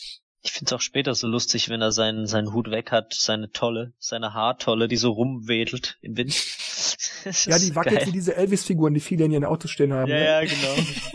Gut, also Wolkenland. Da weiß ich gar nicht, wie ich das beschreiben soll. Das ist naja, nichts anderes als ein paar Wolken. Es gibt ja auch bei weitem nicht so viele Monde wie in allen anderen Ländern. Was mir aber auffiel, ja, das muss ich jetzt vielleicht nicht spoilern, aber äh, es lohnt sich, wenn man nicht nur geradeaus guckt, sag ich mal. Und da dachte ich, als ich dann was entdeckt habe, dachte ich dann so, ja, wie soll ich denn jetzt dahin kommen? Da ist ja was? Wie soll das denn gehen? Und dann habe ich da gesehen, dass da diese kleinen ja, Wolkenhütchen sind, wo man Cappy gegen schmeißt, mhm. damit daraus Plattformen werden. Und dann habe ich, ah, okay, da muss ich mir so eine Art Treppe bauen. Und das fand ich also auch geil. Also es gibt hier, auch wenn die Welt sehr klein ist und nicht sehr viel zu entdecken, aber es gibt hier trotzdem ein paar knifflige Rätsel. Nur beim ersten Mal ist eigentlich ein Bosskampf. Fürs erste Mal, wenn man die Welt betritt, gibt's glaube ich noch nicht mehr. Mhm. Richtig. Und dann war es bei mir so, wenn ich es richtig weiß, dass Bowser irgendwas noch gemacht hat und die Odyssee abstürzt. Und deswegen man eigentlich in dem verlorenen Land dann erst landet. Richtig, genau. Äh, hier sieht die Welt so aus, als könnte man das irgendwie selber nachbasteln. Also sieht irgendwie aus wie aus Moosgummi rausgeschnitten und zusammengeklebt. Ja, stimmt. Ja, stimmt ein bisschen, ja. Ja, also man kann die Welt so ein bisschen, ja, als so eine Art Dschungel bezeichnen, ne? so eine Art Dschungelwelt. Ja, in einem Land vor unserer Zeit. Ja, genau. Das hat mich ein bisschen erinnert. Komisch, dass hier kein Dinosaurier auftaucht. Also ich habe zumindest noch keinen gesehen. Wollte ich auch gerade sagen. Was ich hier merkwürdig fand, war, dass es gerade hier den Dinosaurier nirgends gibt, wobei er hier am, am allermeisten Sinn gemacht hätte, so vom Look and Feel. Nur den Flugsaurier ja. gibt's. Die gibt's aber auch. Oder die Flugechse oder was ist. Ja, stimmt. Habe ich gerade vergessen. Im Wüstenland gibt's ja auch diesen Salamander diesen Flugsalamander. Woran ich mich erinnere im verlorenen Land ist, dass ich erstmal nicht wusste, wie ich an verschiedene Plattformen auf einfache Weise hinkommen kann. Weil ich das also nicht wusste, ich dachte, ich, das wäre einfach so kompliziert gebaut, bin ich immer mit diesen super Weitsprüngen überall hingesprungen und habe komplizierte Salti geschlagen und all sowas, um irgendwo hinzukommen. Das ging mir aber auch am Anfang so. Du meinst, wo man halt mit der Stampfattacke die Plattform verändern kann, ja, oder zum was? Beispiel. Oder wie Ja, nee, nee, nee, das, ja, das auch, wobei ich das relativ schnell dann noch geschnallt habe. Ich meinte die Ziehharmonika-Würmer. Mhm. Ah, mhm. Das war das mit der Kappe wieder, wo man die die Kappe so draufschmeißt, aber das hatte ich da zu dem Zeitpunkt aus irgendeinem Grund gerade vergessen. Ich kam einfach nicht auf den Gedanken, die eine Kappe auf die drauf zu werfen. und bin also hin und her und immer diese Weitsprünge und dann gibt's ja irgendwo diese Passage, äh, das ist mitten in dieser in dieser rosa Suppe, die man ja nicht berühren darf, Mhm. wo es dann diese kleinen Pfosten gibt, die aus dieser rosa Suppe rausragen. Und dann bin ich also immer mit diesen Weitsprüngen von Stumpf zu Stumpf zu Stumpf gesprungen und das hat auch alles irgendwie geklappt, aber es gab so zwei, drei Stellen, weil da Monde drauf waren, wo ich nicht dran kam, also diese Fünftelmonde. Und ich dachte, verdammt, wie soll man denn da hinkommen? Ich habe mir wirklich geschimpft. Ich habe gemault und gen boah, ich war stinksauer. Und dann bin ich irgendwie in der Hektik, aber mal in so einer Action, irgendwie wollte ich so einen Doppelsprung machen und habe dann die Y-Taste erwischt und die Mütze schießt los und erwischt einen von diesen Dingern und schlupp war ich in diesem Käfer drin und dachte, ach nee, so einfach wäre es gegangen. Aber cool, dass du es fast hingekriegt hättest. Ja, ich, ich war wirklich Ja. weit. Ich war wirklich weit gekommen. Ja, ich finde die Idee auch voll geil. Also Mhm. dieses Ziehharmonika-Ding ist, das ist echt cool. Ja, da gibt's glaube ich auch ein, zwei Monde, die sieht man schon, aber man kommt da einfach noch nicht hin. Versucht's aber immer wieder, weil man denkt, ha, ich muss halt irgendwie von oben runterspringen und genau da drauf und links und rechts ist halt diese pinke Suppe. Man schafft's dann irgendwie nicht und gibt dann auf. Ja, ich habe auch mit dem Flugsalamander so ein paar Sachen versucht und da kommt man auch zu dieser einen Insel, wo man dann diesen Schlüssel in dieser Höhle sieht und ah, das war auch so. Da gibt's ja auch so ein 2D-Abteil, wo ein Mond ist. In der 3D-Welt, parallel dazu, gibt's auch diesen Mond. Und dann gibt's diese, jetzt weiß ich nicht mehr, wie diese Gegner heißen, die, die sind so schwarz. Die Fossis oder Ja, Fuzzies, genau. Fuzzies. Genau, Fuzzies. genau, die, die sind von 3D, gehen die in die 2D-Welt rein und raus Ja, und rein stimmt, und raus. stimmt. Und die sehen auch total cool aus. Also, Machen wir weiter. Kommen wir zu New Donk City. Das war ja der Level, wo die meisten schon bei der ersten Ankündigung so, ach, Mario in der echten Welt und auch Taxis und Menschen und ach, irgendwie, äh, dann haben ja viele schon befürchtet, dass das ganze Spiel so wäre. Deshalb war ich da besonders neugierig drauf und möchte aber vorweg sagen, ich hatte, als in den ersten Trailern dieses New Donk City gezeigt wurde und noch nicht so ganz klar war, das erfährt man ja erst im Laufe des Trailers, dass es eben auch andere Welten gibt oder Länder gibt, die Mario bereist und dass das nur ein Teil davon ist. Dachte also, ein ganzes Spiel in der echten Welt, warum nicht? Gab's noch nicht. Und ich fand auch das nicht so fremd. Also ich finde die Optik der Menschen und der Fahrzeuge und der Gebäude von New Donk City Mario-like. Ich fand das von Anfang an völlig in Ordnung. Wenn das ganze Spiel so gewesen wäre, hätte ich das völlig in Ordnung gefunden. also ich fand's anfangs komisch, oder was heißt komisch? Mir gefällt dieses Szenario eigentlich nicht so, diese reale Stadt. Aber ich finde auch so, wie es gemacht ist, von der Optik her passt es eigentlich schon rein. Und was mir besonders gefällt, es kommen dann später die ganzen Kletterpassagen. Also es gibt ja da Dutzende Hochhäuser und äh, hier eine Nische, da eine Nische, wo man dann mit Wandsprüngen dann nach oben springen kann. Und dieses Klettern hat mir total viel Spaß gemacht da. Man muss auch immer wieder suchen, wo, wo ist irgendwo eine Stange, wo man sich äh, festhalten kann und nach oben schießen kann und das hat mir Spaß gemacht. Also ich habe mich da gerne aufgehalten und fand's ja fast schon ein bisschen schade, dass ich dann da irgendwann durch war und dann erstmal da nichts zu erledigen hatte. Und das war auch die erste Welt, wo ich weit über das eigentlich Nötige soll, um eben in die nächste Welt reisen zu können für den Story-Modus, mich aufgehalten habe. Einfach weil ich Spaß dran hatte. Also ich wollte da einfach nicht weg. Ich habe hier wirklich alle Monde geholt, die nur irgendwie zu holen waren, bevor ich in der Story weitergemacht habe. Ich war auch eigentlich nie ein Gegner davon. Also klar, beim ersten Mal hat man es gesehen, gedacht, hä, was ist denn das jetzt? Das sieht ja komisch aus, aber ich finde, man hat sich so schnell dran gewöhnt. Und natürlich wirkt es ein bisschen surreal, weil Mario halt so bunt, so klein, so dicklich wirkt und die anderen wirken halt alle gleich, also so schmal, groß, lang, mit Hut und Anzug. Aber trotzdem hat es aber irgendwie dieses so ein typisches Mario-Welt-Feeling. Und ja, die Hochhäuser entlang hangeln und nach oben springen etc., das fand ich schon ziemlich cool gemacht. Ging es euch da auch so anfangs? Also es scheint ja nicht die Sonne, wenn man erst, wenn man das erste Mal da hinkommt, sondern es regnet, es ist nass, es, ist, es fühlt sich kalt an, Ja, die stimmt, Musik ja. ist schauderig, es sind überall diese Sehr bedrohlich alles. Das war schon ziemlich Motten. gruselig, ja. und ich habe auch den Eindruck gehabt, so, oh, äh, Schwierigkeitsgrad äh, steigt ein bisschen an. Also ging es euch da auch so oder, habt- oder war das für euch so, ja, vom Schwierigkeitsgrad her? Ähm, Schwierigkeitsgrad. Ja, vielleicht, aber das lag eben, wie gesagt, daran, dass ich ja sowieso mich hier sehr, sehr lange aufgehalten habe und erstmal jede Menge Sachen erledigt habe. Und da gehört es eben auch dazu, dass es da jede Menge Passagen und, und Sublevel gibt, die ein bisschen schwieriger sind. Deshalb habe ich mir da jetzt nichts dabei gedacht. Ich habe das erwartet, dass halt irgendwann eine Aufgabe kommt, die, naja, eben ein bisschen schwieriger ist. Also an den Endboss habe ich eine Weile gekaut, obwohl der ja wahrscheinlich gar nicht so schwer ist, man müsste nur Ziele. Ja, na, bei einem Endboss habe ich aber auch fünf, sechs, sieben Versuche gebraucht, das weiß ich noch. Aber ich finde, es hat sich gelohnt. Wenn man das Ja. durchspielt, diese, diese Parade. Ja, diese Parade, ja, genau, so dieser Siegeszug dadurch, den du ja selber machst und dann Pauline singt Jump Superstar oder so heißt ja dieser Titeltrack. Da, da, da, di, di, und alle tanzen und jubeln dir zu und du rennst da so in 2D, 3D Mischmasch durch die Gegend und sammelst Münzen und Donkey Kong schmeißt Fässer und das alles. Ich fand das, das war super. Ich überlege gerade, was die Brutals hier gestohlen haben. Ich glaube, war das Strom? Ja, das war Strom, ja, dann musst du das wieder herstellen. Wir hatten irgendwie das Kraftwerk irgendwie manipuliert oder sowas. Das hat halt diese, diesen Paradeeffekt und das war halt irgendwie ziemlich cool. weil meine, das hat ja auch eine Weile gedauert, bis man dann zu diesen 2D fest dahin kam. Und es war auch gar nicht mal so einfach. ja, vor allem, du musst ja erst dieses Orchester dir zusammentrommeln. Das Verstehen, was du zu tun hast, ist leicht. Finde die Musiker, aber okay, wo ist der jetzt? Ah, Moment, da auf dem Dach. Wie komme ich da jetzt hin? Das Ärgerliche war, glaube ich, auch, dass ich zwei schon gefunden hatte, aber noch nicht diese Aufgabe ja. hatte. ah, nein, wo waren die denn? Jetzt muss ich die nochmal aktivieren. So ging es mir bei ein paar anderen Sachen auch. Wo ich dachte, oh nee, jetzt muss ich da nochmal hin. Bei diesen Schafen immer. Wo ich denke, das gibt's doch gar nicht. Die drei Schafe habe ich doch immer gefunden. Wo sind die jetzt? Ich finde allgemein, also wenn man dann bis hierhin auch geschafft hat, fällt schon auf, dass es viel um man muss viel suchen, man muss in jeden Winkel rein, alles absuchen, weil manchmal denkt man, so groß ist doch die Welt gar nicht, wir können da 30 Monde sein. Ich habe doch nur 15 gefunden oder so. Man muss dann echt jeden Winkel irgendwie absuchen und findet dann an jeder Ecke was.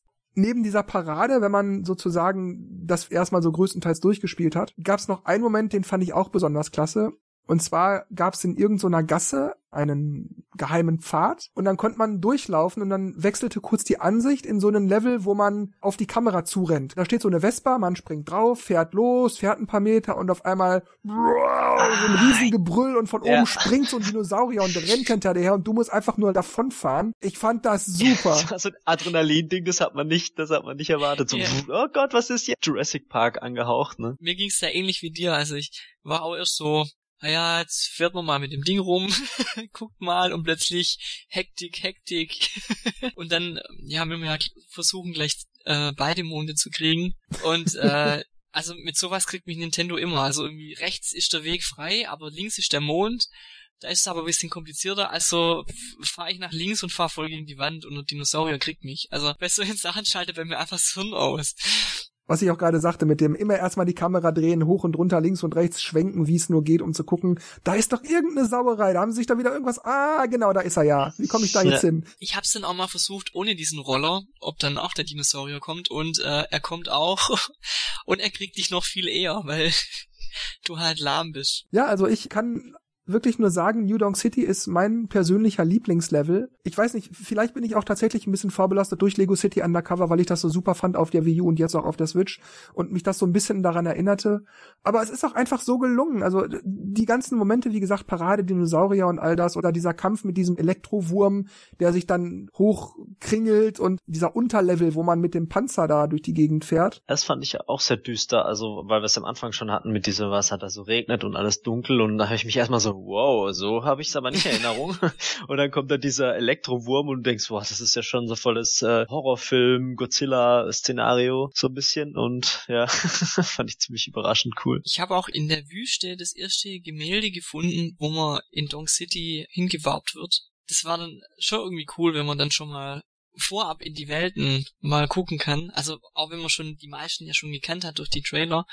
Aber ich habe ja bewusst äh, versucht, da nicht so viel vorher ähm, mich zu informieren. Ja, was ich ein bisschen schade halt finde, ist, dass man dann immer nur diese kleine Plattform hat, wo halt ein Mond ist und eine Fahne und, und dieses Gemälde, dass man dann da nicht noch ein bisschen mehr machen kann. Aber auf jeden Fall cool, vorab schon mal reinzuschnuppern in so, in so Länder und später muss man ja dann diese ganzen Dimensionslöcher finden weil man sonst anders nicht an die Monde kommt. Hm, richtig. Ja, wie ist euer Fazit zu Cityland? Ich habe es ja schon in höchsten Tönen gelobt. Ich hätte übrigens nichts dagegen, wenn es ein ganzes Spiel in der Stadt gäbe. Also natürlich mit viel mehr Leveln und so, viel mehr mhm. Umfang, aber hätte ich nichts dagegen. Ich finde das Look and Feel und auch das Gameplay und so darin super. Ich finde irgendwie generell, wenn man sich die Welt anguckt und die Punkte, wo die Odyssee lang flog, da gäbe es ja links und rechts noch ein paar Länder. Vielleicht ein DLC.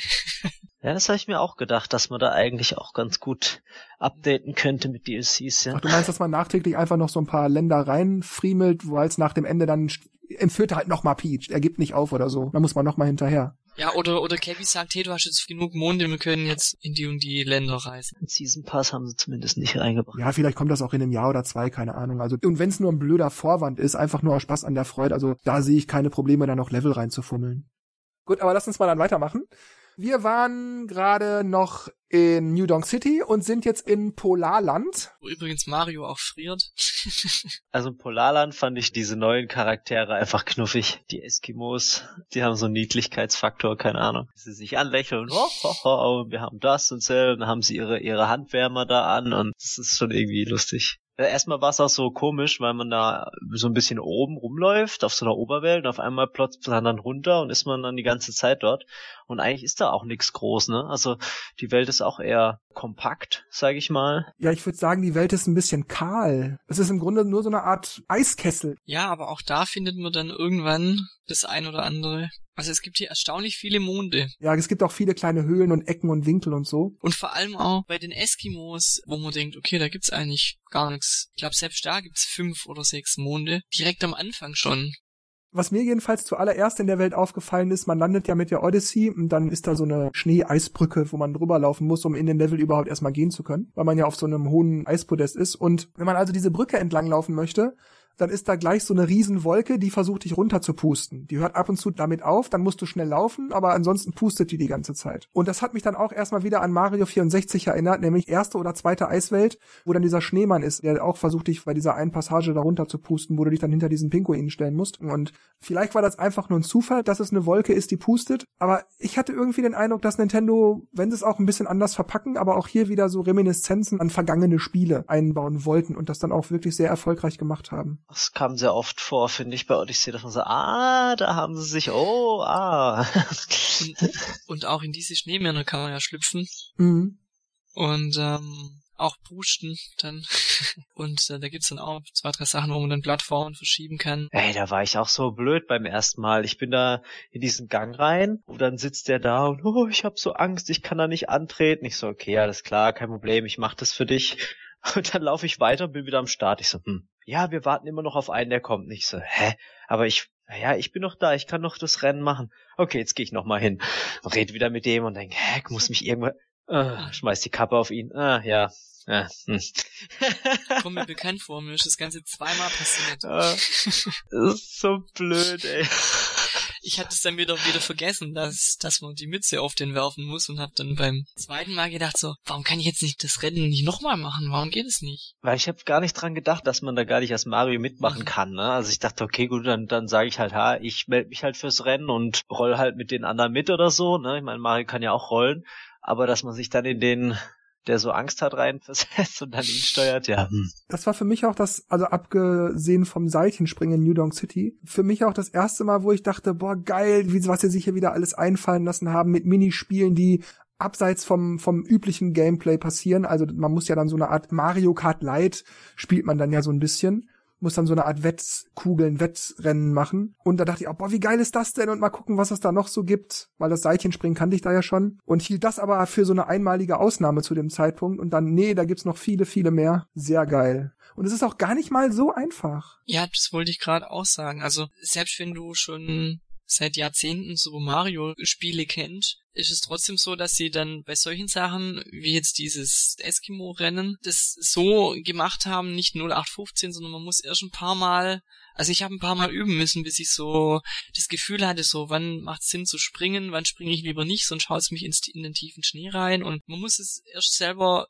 ausprobieren und, und neu lernen und ist nicht so ein alter Hase und äh, weiß aus dem FF, was ich jetzt machen muss.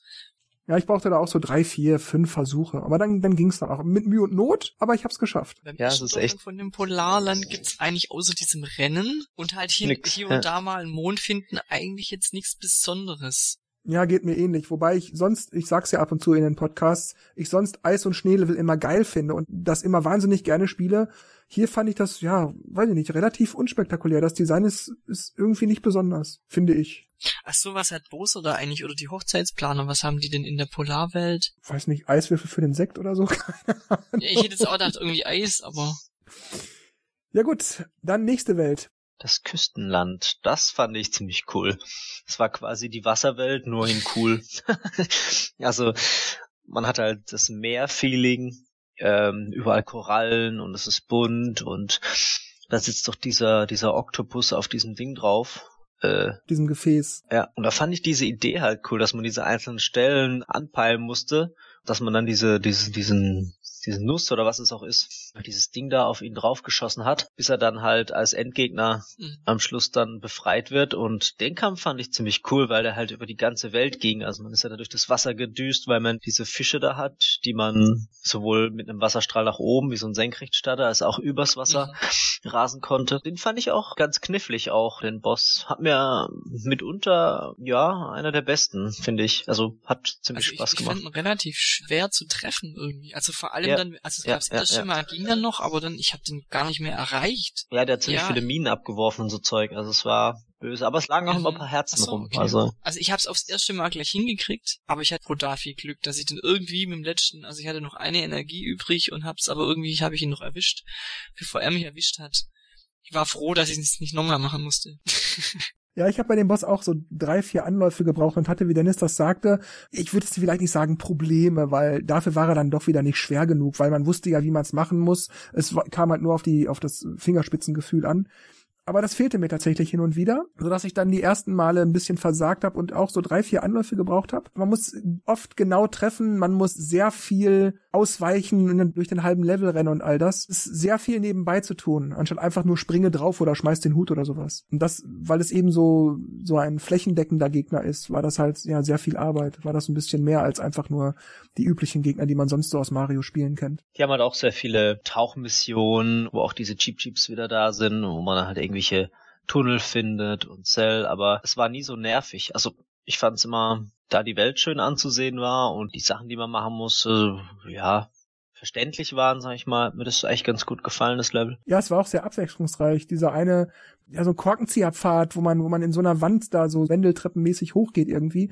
Dann ist dann auch diese Gumba-Dame, die man dann so bezirzen muss als Gumba-Turm und so. Also da gibt's so viel zu tun, so viel Abwechslung. Das ist nicht alles nur so Strand und Wasser, sondern es gibt auch so andere Areale. Ich glaube, das ist auch das erste Landisch, wo es diese Pflanzen gibt. Wenn man die mit dem Hut einsammelt, dann kann Mario ganz schnell rennen und er rennt dann auch übers Wasser drüber. Ich glaube, das ist das erste Landisch, wo das auftritt. Ja, beziehungsweise es gibt ja diese Mini-Oktopusse in diesen Wasserblasen Ja, rumschweren und die kannst du mit Cappy reingehen und dann kannst du entweder so vorwärts sausen oder auch so in die Luft spritzen. Das war ja auch so eine Mechanik, die man dann für den Endboss brauchte. mhm. Also ich fand das super und mich wundert, ich habe es extra eine ganze Weile jetzt nicht erwähnt, aber mich wundert, dass keiner von euch bisher auch nur ein einziges Mal Super Mario Sunshine gesagt hat. Denn ich fand den Level sowas von Super Mario Sunshine. Ja, stimmt, mit diesem, ja, mit dieser lila Grütze, die man da wegmachen muss, ne? Auch sonst so Strand und Wasser und wenn das Ja, jetzt der Teil stimmt. 2 wäre, der für die Switch jetzt rausgekommen wäre, genauso hätte so ein Level aussehen können. Habe ich mir aber auch sofort gedacht, aber ich habe es noch nicht erwähnt, stimmt, jetzt, jetzt, ja. jetzt, äh, aber während dem Spielen ist das echt äh, zu keiner Zeit habe ich da Parallelen gesehen irgendwie.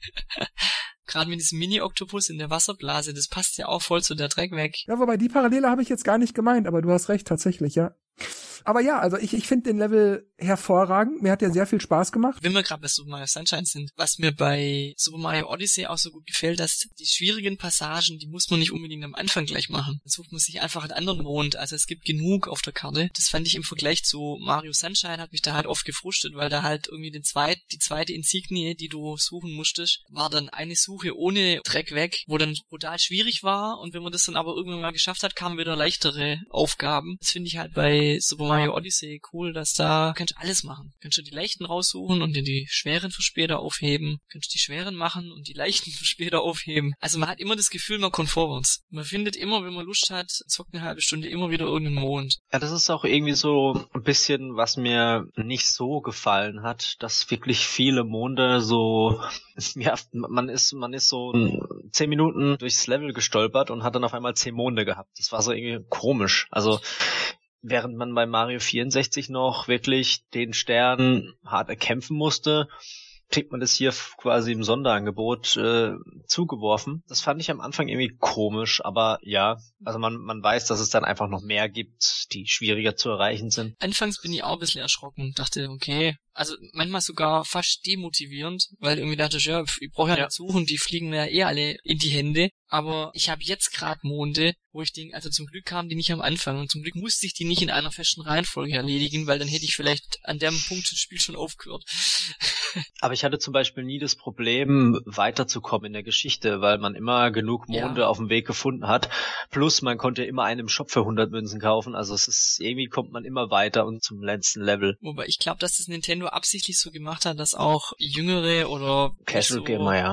äh, fortgeschrittene Spieler einfach trotzdem das Ende sehen und dann aber gleichzeitig den Spagat geschafft haben, okay, für die anderen gibt's aber noch viel, viel zu suchen. Genau, das wollte ich gerade sagen. Ich denke, Markus hat recht, das sehe ich nämlich auch so. Es muss eben auch für den normalen Spieler, der jetzt gerade mit Nintendo anfängt oder noch nicht so erfahren ist, ich sage jetzt mal zum Beispiel meine Mutter, die zwar Bescheid weiß, aber eben nicht so filigran mit dem Controller umgehen kann wie vielleicht ich, dass die das auch schaffen kann. Und das ist halt möglich, indem es eben auch Monde gibt, die ein bisschen leichter zu sammeln sind. Aber trotzdem gab es zu der Zeit schon, aber auch spätestens nachdem man es einmal durchgespielt hat, haufenweise Monde, wo man echt knapsen muss. Und man muss auch sagen, bei Mario 64 gab es ja pro Welt sechs normale, dann mal eine siebte für 100 Münzen irgendwie so, war das nicht so, Sterne?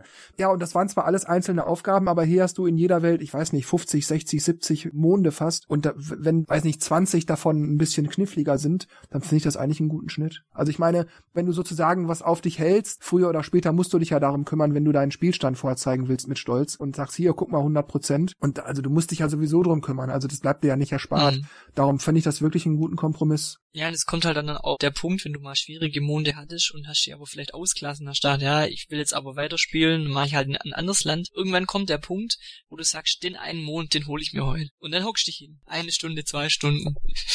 Gibst ja. dann auf, sagst, nee, scheiße, zwei Stunden umsonst. Holst dann ja, doch wieder genau, raus. Weil du kannst schnell aufhören. mhm. Ich glaube, ich habe es auch in zwei Tagen dann durchgespielt, weil ich bin einfach dran geblieben. Hat ja, so Spaß gemacht. Aber manchmal ist dann, ist dann aber auch trotzdem so, dass es ganz umsonst ist oft auch nicht, weil es sind so viele Münzen immer verteilt, dass du dann trotzdem wenigstens dann Münzen gesammelt hast, einen Haufen. Du verlierst zwar immer 10, aber findest immer 20. Stimmt, wo wir das gerade mit Mario Sunshine hatten. Das ist mir ja auch nochmal aufgefallen, diese blaue Münzmechanik, die ja mit, ja, Mario Sunshine so irgendwie eingeführt wurde. In jeder Welt gab es immer so mehrere blaue Münzen und die waren mal zu sehen und mal nicht, je nachdem, welche Aufgabe man gerade in einer Welt aktiviert hatte. Und da fand ich, hier haben sie das mit den blauen Münzen besser gelöst. Hier gibt's einfach blaue Münzen und die kannst du immer sehen, beziehungsweise immer finden aber die sind dann dafür eben auch ja genauso gut versteckt wie bei Mario Sunshine, aber es ist eben nicht so nervig, weil du nicht jede Aufgabe nochmal extra anwählen, okay, habe ich jetzt die Münze da schon, habe ich jetzt die Münze da schon, weil du hast spätestens nach 30, 40 Scheins sind's ja da, hast du einfach vergessen, bei welcher Aufgabe du jetzt schon welche blaue Münze in welcher Ecke gefunden hast. Mhm. Das war so eine Sisyphus-Arbeit. Ich finde auch, dass es auch nicht so ist, du holst jetzt einen Mond, Bildschirm wird schwarz, fängst wieder an der Odyssee an oder auf der Weltkarte und musst nochmal neu ins Land gehen, sondern du kriegst einen Mond, der wird dir dazuzählt und es geht sofort weiter. Genau. Ja, es wird auch nicht noch umständlich gespeichert und bla, sondern er speichert eben einfach so nebenbei, während du weiter rennst. Ja, wobei ich immer trotzdem noch zusätzlich dreimal speichere, bevor ich ausmache, aber. Er speichert noch dreimal. ja, aber also man ist halt immer im Fluss. Mhm, genau. Was auch wieder dann gefährlich ist, weil man dann immer, ha, eins noch. Ein hole ich noch. Da laufe ich jetzt noch hin. Lass uns mal zum Schlemmerland laufen. Das ist in meiner Liste in der richtigen Reihenfolge. Das nächste. ja, ich glaube, jetzt passt's wieder. Ja, hast du jetzt auch Schlemmerland? Okay, also gehen wir mal ins Schlemmerland. Ein Land mit Nahrungsmitteln, wenn man so möchte. Kuchen, Baisers, Paprika, Obst, keine Ahnung.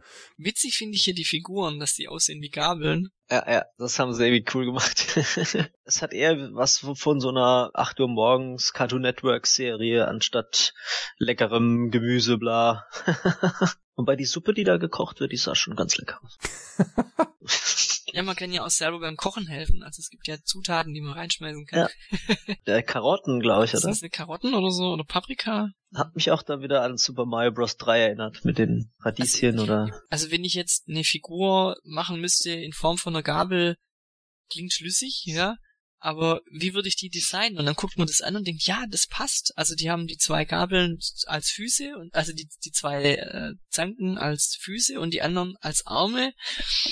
Muss man irgendwie noch ein Gesicht draufbringen auf den Griff. Sowas hat Nintendo raus. Aber gut, kommen wir mal zur Umgebung, zum Areal. Ich habe es auch schon indirekt angedeutet, dadurch, dass die Nahrungsmittel da alle so ein bisschen sehr, sehr cartoonig aussehen, sehr, sehr unrealistisch. Ich habe die ganze Welt relativ unspektakulär empfunden. Also es gab so Sachen wie das mit den Gabeln, wo ich dachte, ja genau, so würde eine vermenschlichte Gabel aussehen. Die haben auch ein paar coole Gameplay-Mechaniken, wo man halt irgendwie an Monde kommen muss, wo ich denke, ah, geile Idee, da haben sie sich was ausgedacht. Aber ich würde es nicht gerade sagen, dass ich froh war, wieder weiterzureisen, aber hier habe ich wirklich nur das geholt, was ich musste und ja, bin dann gleich weiter. Also ich habe mich da nicht länger als nötig aufgehalten. Ich fand die Welt irgendwie nicht so nicht so gelungen. Ich habe so das Gefühl gehabt, äh, man kann gar nicht an so viele Stellen hinlaufen. Das Ganze erweitert sich dann später und ich, dann fand ich die auch richtig cool. Also auch einige Kletterpassagen, wo man dann sich überlegen muss, wie komme ich da hoch? Ja, vor allem mit diesen, ich fand diese Idee so geil, dass man in diese Mhm. Flammen hüpfen kann, mit dem Hut und dann diese Tomaten platt machen kann, damit die Flüssigkeit bieten, um drin weiter Ja. nach oben zu kommen. Ah, ich erinnere mich. Das war, was ich so meinte. Das ist so eine Sache, die fand ich geil, aber ich habe erstmal auch eine ganze Weile gebraucht, bis ich das geschnallt hatte. Ich hatte wie in der einen Welt, wo ich sagte, dass ich in diesem Forstland, wo ich sagte, dass ich da total kompliziert immer gelaufen und gesprungen bin. Das war da genauso. Ich habe das nicht gewusst und bin dann irgendwie immer so kreuz und quer und so gerade eben mit Salti und allem möglichen Schnickschnack da hin und her gesprungen, bis es irgendwo einen Punkt gab, wo ich einfach nicht weiterkam, wo es eben nicht ging. Was war ich jetzt da? Und dann dachte ich, hey, Moment mal, Tomaten? Hm, die sind dann heiß. Ja gut, das ist auch mehr oder weniger so zufällig passiert, weil ich habe die halt zerstört und dann blieben die liegen. Und da hab ich gedacht, hm, okay, das hat jetzt irgendwas zu bedeuten. Ah, Tomatensoße. Mm, okay, ich alles wollte, klar. glaube ich, drüber springen und bin aus Versehen mit der Flamme auf die Tomate drauf und habe dann gemerkt, so, ah, Ja. ich gehe ja dann gar nicht kaputt. Das fand ich ziemlich cool, aber da gab's auch eine der schwierigsten Passagen. Ich meine, das war ja alles quasi so eine Art Blaubeerzeug da oder was. Und da war doch diese drehenden Plattformen, wo dann die eine Seite von der Säure war und die andere Seite, Mhm. wo man normal drauf konnte. Und dann musste man doch irgendwie auf diese springen und dann musste man den Zeitpunkt abwarten, bevor die sich dreht, dass man noch rechtzeitig wegkommt und ah, ich Jetzt muss echt. ich auch mit diesem Flammenball machen. Genau, genau, mit dem Flammenball. Das hat mich einige Was ich, Nerven was ich gekostet. hier noch witzig fand, ist, dass die Hammerbrüder mit Bratpfannen werfen. ja! Und ich glaube, die hören sich auch so an. Ich, ich habe das gerade nicht mehr im Kopf, aber ich glaube, die hören sich dann beim, beim Treffen auch so an. Und man kann damit Käse kaputt machen oder was da immer dieses Gelbe ist. Ja, ich würde schon sagen, dass das Käse ist, ja, ja, weil das hat ja auch Löcher. Mhm. Also mit einer Mütze kriegt man es nicht kaputt, aber mit einer Bratpfanne. Aber ich muss sagen, dass mit der Bratpfanne, also nicht, dass ich das jetzt wirklich schlimm oder störend gefunden hätte. Ich habe mich da jetzt nicht aufgeregt oder irgendwas, aber ich fand das schon ein bisschen doof, dass die, naja, die Hammerbrüder eben nicht mit Hammern, sondern mit Pfannen schmeißen. Irgendwie war das so ein, ach, ich fand's nicht schlimm, aber ich fand's ein bisschen doof, so ein kleinen Stilbruch. Ja, das sind halt die Pfannenbrüder. da muss man sich auch erstmal dran gewöhnen, wie die sich bewegen. Weil wenn man Mario gewöhnt ist seit ich weiß nicht wie viel Stunden und ist dann im Schlemmerland und ist erst das, erste Mal in so einem Koopa drin, der ja eigentlich immer ein bisschen hüpft beim Gehen, aber halt einen größeren Sprung macht, wenn man die Sprungtaste drückt. Hat mich am Anfang ein bisschen sehr irritiert. Weil man dann immer denkt, oh, der springt, ich will doch gar nicht springen, ich will laufen. Und, und dann lenkt man irgendwie dagegen und dann äh, Abgrund runter. Insgesamt muss ich sagen, fand ich jetzt das Schlemmerland eher, hm. Hm. Aber ich glaube, das hat tatsächlich viel mit dem Look and Feel zu tun. Also schlicht und ergreifend, wie das da aussieht. Ja, weil ich das Design halt was anders fand. Es war halt so abstrakt, cartoonisch irgendwie. Also nicht Mario-Welt, sondern anders. Und das fand ich schon irgendwie witzig. Auch total grell. Denn die Farben sind sehr pastellig, sehr grell, ja. Mhm. Ja, ich weiß nicht, was ich noch zum Schlemmerland sagen könnte, wirklich. Und Ich habe, glaube ich, wirklich alles gesagt. Ich glaube, ich habe jetzt auch nichts. Das war ja alles so kantig und eckig und als wäre es quasi so eine Art äh, Grafik, Polygone, nicht fertig gerendert sozusagen. Das hat dann so, so einen abstrakten Stil, als hätte das halt irgendein Maler gemalt. Also der abstrakt malt. so rum. Also bereisen wir jetzt das nächste Land. Ja, können wir machen. Bei mir war das das Ruinenland. Ja, bei mir auch. Das war das erste Mal, dass ich ein Foto gemacht habe. Ich habe mich kurz an Bayonetta oder Castlevania oder so erinnert. Ich dachte, wow, das ist geil, wenn es da eine ganze Welt gibt. Wuhu, und dann gab's keine ganze Welt. Aber trotzdem fand ich das eine der imposantesten und coolsten Welten. Also mir gingen ja sofort Bilder durch den Kopf, so nächstes Zelda, Donkey Kong, wie das aussehen könnte. ich fand's halt auch cool, dass so typisch Nintendo, dass der Drache ja eigentlich nicht böse war, sondern halt vom Bowser manipuliert wurde und dann am Schluss liegt halt einfach da Oh, ich bin so müde. ja, wobei ich sagen muss, als es losging und wo man wusste, okay, jetzt kommt hier so ein Drache, da muss ich wahrscheinlich gleich gegen den kämpfen, dann dachte ich so, wow, geil, ein riesiger Kampf, boah, das wird heftig. Und dann war das aber eigentlich immer nur seine Schnauze. Wahrscheinlich konnte man es nicht anders lösen, aber ich dachte echt so, jetzt erwartet mich hier voll der super epische Kampf und naja, dann war das halt dann doch relativ kleiner Maßstab. Ging euch das auch so? Ja, da musst du dann Skyrim spielen. Also. Ja, also ich muss sagen, beim ja, dritten ähm, Mal, also wir mussten ja dreimal treffen, zweimal treffen, okay, aber beim dritten Mal war es dann manchmal schon, dass mir die Zeit nicht gereicht hat, diese Schwerter oder was das ist, rauszuziehen. Ach, diese Symbole, ja, ja. Ja, da hat die Zeit oft nicht gereicht und er hat ja dann auch solche energiegeladene Sägeringe mhm. geworfen. Mhm. Die haben mich dann auch irgendwie zweimal getroffen und dann war es halt auch schon eng. Was ich übrigens geil fand, war, da habe ich echt geschmunzelt. Wenn du das Spiel durchgespielt hast, steht ja überall Peach-Eimer rum und gibt dir noch so einen Stern, wenn du sie ansprichst. Und sie steht ja. dann so ganz cool neben dem Drachen, so, dann so, ja, hier, ich hab hier äh, noch einen Mond, hier, kann ich dir geben. Ja, das ist ja manchmal auch lustig, wenn du so durch, durch die Welt laufst und hörst so im Hintergrund so, hi, und denkst so, irgendwo ja. ist Drehst dich, drehst dich dann einmal um 360 Grad und denkst, hm, wo ist denn die? Und dann hörst du wieder, hi! Komm jetzt raus endlich! Was ich hier ja. ein bisschen schade fand am Ruinenland, dass es da so gar nichts, also so ähnlich wie Wolkenland, es gibt so irgendwie gar nichts. Ja, das hat mich total aufgeregt, weil bei Wolkenland ja, hat's mich nicht so gestört, ja weil ja, Wolken ist ja okay. Geisterland machen können. Ja, das fehlt ja eben auch so, so eine, so eine Geisterwelt, so eine typische Geisterhaus und ich fand das sah so geil aus, dieses Dracula-ähnliche mit dieser Mond und dieses Gebilde von einem einem Schloss. Das wäre so geil gewesen, wenn die da einfach so ein paar mhm. Passagen gemacht hätten und ich weiß nicht, hätten ja auch irgendwelche Vampire reinbringen können, also in Mario-Form keine Buhus, sondern halt irgendwelche Vampire so. Interessant, dass du das sagst. Ich habe auch die ganze Zeit beim Durchspielen auf die Buhu-Welt gewartet. Mir fällt erst jetzt, wo du es sagst, auf, dass es die ganze Zeit keine gab. Vielleicht ein DLC. Ja, vielleicht als DLC, ja. Vielleicht kann ich mir sogar so eine Retro-Welt vorstellen, wo sie so eine fair 3D-te Mario 16-Bit-Optik irgendwie Mhm. Also irgendwas mit Geister fehlt mir ehrlich gesagt ein bisschen von der Thematik her, von den Ländern. Ja, mhm. hat mich auch überrascht, ja. Aber gut, bleiben wir noch kurz beim Ruinenland. Ich wollte nämlich noch anmerken, der Drache ist ja so müde und schläft da, hat den Kiefer auf der Plattform. Und wenn du da auf der Plattform rumläufst, dann verfolgen die Pupillen dich. Ja. Das, das ist jetzt so, boah, ist das gruselig. Der guckt dich wirklich an und, und verfolgt dich mit den Augen. Boah, da liefst du mir kalt den Rücken runter. Ja, gruselig ist es, gell? Also ich habe dann auch erst, als ich mit ihm geredet habe und er dann gesagt, ja, er ist müde, habe ich dann das erst äh, gemerkt, okay, der ist friedlich. Aber so, wenn er dich mit den Augen verfolgt, dann denkst du echt so, der kommt nochmal. ja, das fand ich auch sehr cool gemacht. Ja, dann würde ich sagen, wir kommen mal zum nächsten, oder? Ja. Ja. Bowserland. Bowserland. Ich weiß nicht, ob das bewusst so gewählt war oder ob sich das einfach so ergeben hatte oder man einfach die Idee spontan hatte und das dann dachte, ach, das machen wir jetzt mal. Aber dieses Japano-Asia-Thema, das fand ich richtig geil gemacht. Ja, die Musik auch dazu. So dieses bedrohliche und dann aber noch asiatisch, so den Stil mit drin. Ich habe die Welt wahnsinnig gerne gespielt. Ich habe mich da auch ein bisschen länger als nötig beim Durchspielen aufgehalten auch viele geile Ideen, wie man die Gegner, wenn man in sie reingeschlüpft ist, nutzen muss, um weiterzukommen. Zum Beispiel diese Vögel mit diesen langen Schnäbeln, wo man dann in die Wand springen muss, da muss man sich da festhalten, dann flitscht man das so nach unten, lässt los, dann flutschen die hoch, dann hakt man sich wieder ein. Das fand ich total geil. Was mir da auch aufgefallen ist, ist, wenn man jetzt zum Beispiel in New Donk City ist, die Cappy an mhm. diese Stangen wirft und dann so nach oben schnipst, da habe ich erst immer, ich habe es dann später zwar auch so ein bisschen perfektioniert, nein, aber man, man fühlt sich immer so ein bisschen unsicher, so, oh nee, fliegt der jetzt dorthin oder habe ich es jetzt irgendwie zu weit drüben und der, der springt irgendwie, ich meine, Mario kann er nicht wirklich sterben, aber es war immer so, ah, dann falle ich wieder runter. Und beim Bowserland war es halt echt so, dieser Vogel, der war so präzise, ich habe die waghalsigsten Sprünge gemacht, um diese Münzen zu sammeln und habe immer das Gefühl gehabt, ha, das passt. Ne? Und dann man hat den Abgrund in die Tiefe gesehen und gedacht, ah, okay, es passt. Zack, Stachel in den in die Wand und das, ich, ich habe da immer so die volle Kontrolle gehabt, sag ich mal. Und das hat so Spaß gemacht. Deswegen bin ich auch die ganzen mhm. Dächer bis ans Ende von der letzten Kachel abgelaufen, um noch irgendwie zu gucken, dass da keine Münzen sind, die ich verpasst. Also ich bin da auch über die Häuser drüber. Es gibt ja da auch Löcher in den Hauswänden, wo manchmal auch was drin ist, wenn man seinen Schnabel rein versteckt. Ähm, was mir nur öfters passiert ist, nach dem Schnipsen sollte man den Analogstick in Ruhe lassen und einfach rechtzeitig die Y-Tasche drücken.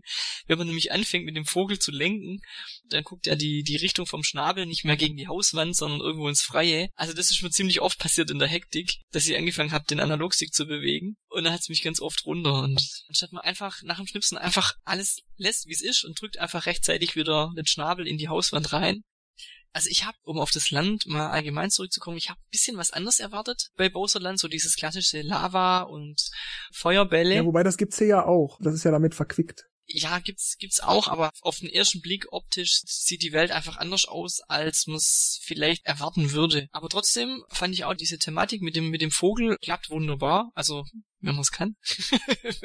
ja, wenn man nicht hektisch wird oder so. Ja, also ich, ich finde es auch so, so wie du es vorher gesagt hast, ich finde es passt, also ist mal eine nette Idee und, und äh, das mal so aufzubauen, so asiatisch angehaucht und die, die Musik passt auch toll dazu und ich habe auch, ja wie es ja vorher schon gesagt hat, mich gern da durch die Häuser oder an den Häusern entlang gehängelt und auch habe mich länger dort aufgehalten, als ich eigentlich hätte müssen. Ja, Dennis, wie ging's dir denn so im Bowserland? Ja, ich fand die auch, fand die auch super mega geil was halt auch so, so düster und so windig war und diese ganzen Tempel, wie die auch aufgebaut waren. Dann, dass man halt noch in diesem runden, äh, auf den Sumo-Ringer-Platten sozusagen die Kämpfe nochmal ausgeübt hat. Also ich find's echt cool. Und dann, wenn man in diesen Shop kommt, wo man dann so kurz Pause macht, wo dann auch diese Menschen von Dong City sind. Wir haben nicht viele Kunden hier. hab ich gedacht, oh, mal kurz so ein Einschnitt in diese äh, bedrohlichen Tempel mal so, so ein Häuschen auf dem Berg. Und dann gab's auch diese Statue, wobei ich nicht weiß, was die eine Statue da gemacht hat, aber die man bewegen konnte. das muss ich mal noch rausfinden. Ja, genau, ich erinnere mich. Das war auch auf dieser kleinen Mini-Insel, ne? Da konnte man, glaube ich, äh, irgendwas aktivieren, aber als man gegen die zwei Typen gekämpft hat, da konnte man auch eine Figur bewegen, aber ich wusste nicht, wohin ja, ich, ich die glaub, machen ich soll. Ich auch nicht rausgekriegt, was mit der Statue ist. Aber die Statuen haben euch doch sicherlich genauso wie mich an die Steinstatuen aus Mario 3 erinnert, oder? Diese Waschbärstatuen. Die Waschbär Jetzt, wo du sagst, ja, die, die haben ja sogar so ein rotes Lätzchen an, glaube ich, oder? Stimmt. Stimmt, ja. Du bist jetzt noch nicht aufgefallen. Mich hat's aber auch so ein bisschen an die Statuen in Zelda erinnert.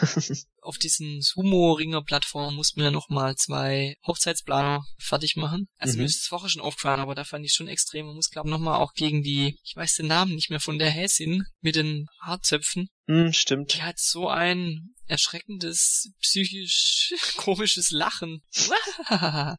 Ja. Wenn die da ihre Bomben wirft. Mich hat die so ein bisschen an diese Madame sowieso aus Triforce Heroes erinnert, dieses ha ha ha. Ach ja. Zelda äh, Triforce, ja, Triforce Heroes. Heroes, ja. Madame Couture heißt die, glaube ich, ne? Couture, ja, stimmt. Ja, wobei das schon ein bisschen krank aussieht.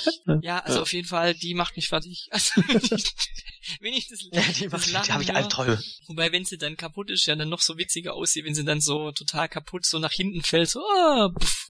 Mich hat halt auch total beeindruckt, dass es halt dort so windig war und dass halt dann überall diese ganzen Partikel mhm. rumfliegen von Flammen und das einfach alles so weht und du hast einfach dieses ungemütliche Gefühl. Dachte, das ist weil bei der Wii kam es doch vor, dass da irgendwie die Grafikkarte Echt? abgeraucht ist und dann hast du solche Pixelfehler gehabt. Im Ernst? Und dann dachte ich, das wäre da auch, bis ich dann gemerkt habe, ja, das sind so Funken. Wusste ich bis heute nicht, dass es das gab. Egal.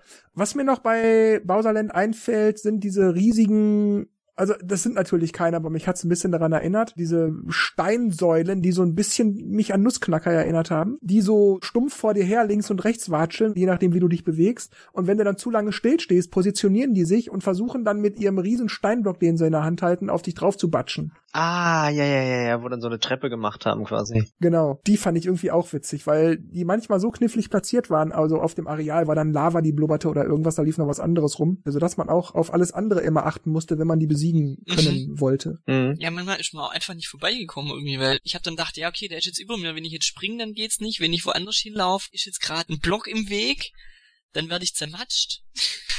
also in den meisten Fällen hat's gut funktioniert, weil irgendwann hast du ja dann rausgefunden, okay, ich lock den erstmal an irgendeine Stelle, wo es ungefährlich ist und dann springe ich auf ihn drauf. Gut, dann denke ich mal, wir machen weiter, oder? Mhm. Dann geht's auf zum Mondland, wobei ich die Bezeichnung Mondland wirklich seltsam finde, denn es ist ja nun wirklich kein Land mehr auf dem Planeten, sondern es ist der Mond. Aber gut, was soll's. Nennen wir es jetzt also weiterhin Mondland, wie das Spiel es vorsieht.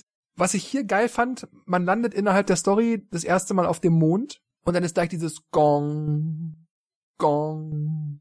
Die Hochzeitsglocken. Und das fand ich so stimmungsvoll, das war so affengeil gemacht. Das hat so dieses so, jetzt geht's gleich los. Was ich witzig fand, ist, dass die Charaktere aus den ganzen anderen Ländern sind ja dann da vertreten, nachher in der Kirche. Hm. Und wenn du mit denen redest, Ja. dann, dann sagen halt die meisten, äh, ja, sie wurden gezwungen, da jetzt dabei zu sein. Ja, ja. Hab voll ja, keinen Bock, aber ja, ja, mal warum da. sind die alle bei der Hochzeit? Dann, ah, okay, sie wurden gezwungen. Ja, was hier noch erschwert dazukommt, Ich weiß also, nicht- teilweise ist gut, teilweise ist schwer, äh, dass die Gravitation einfach eine andere ist. Ja. Mario bewegt sich ein Mhm. bisschen langsamer, kann dafür aber höher springen. Das wird bei späteren Sachen problematisch, weil man es nicht gewöhnt ist. Man muss sich da ein bisschen eingrooven, um manche Monde zu kriegen, bis man sich darauf eingelassen hat, dass das anders ist. Ja, da muss man echt sich umgewöhnen, Ja. stimmt.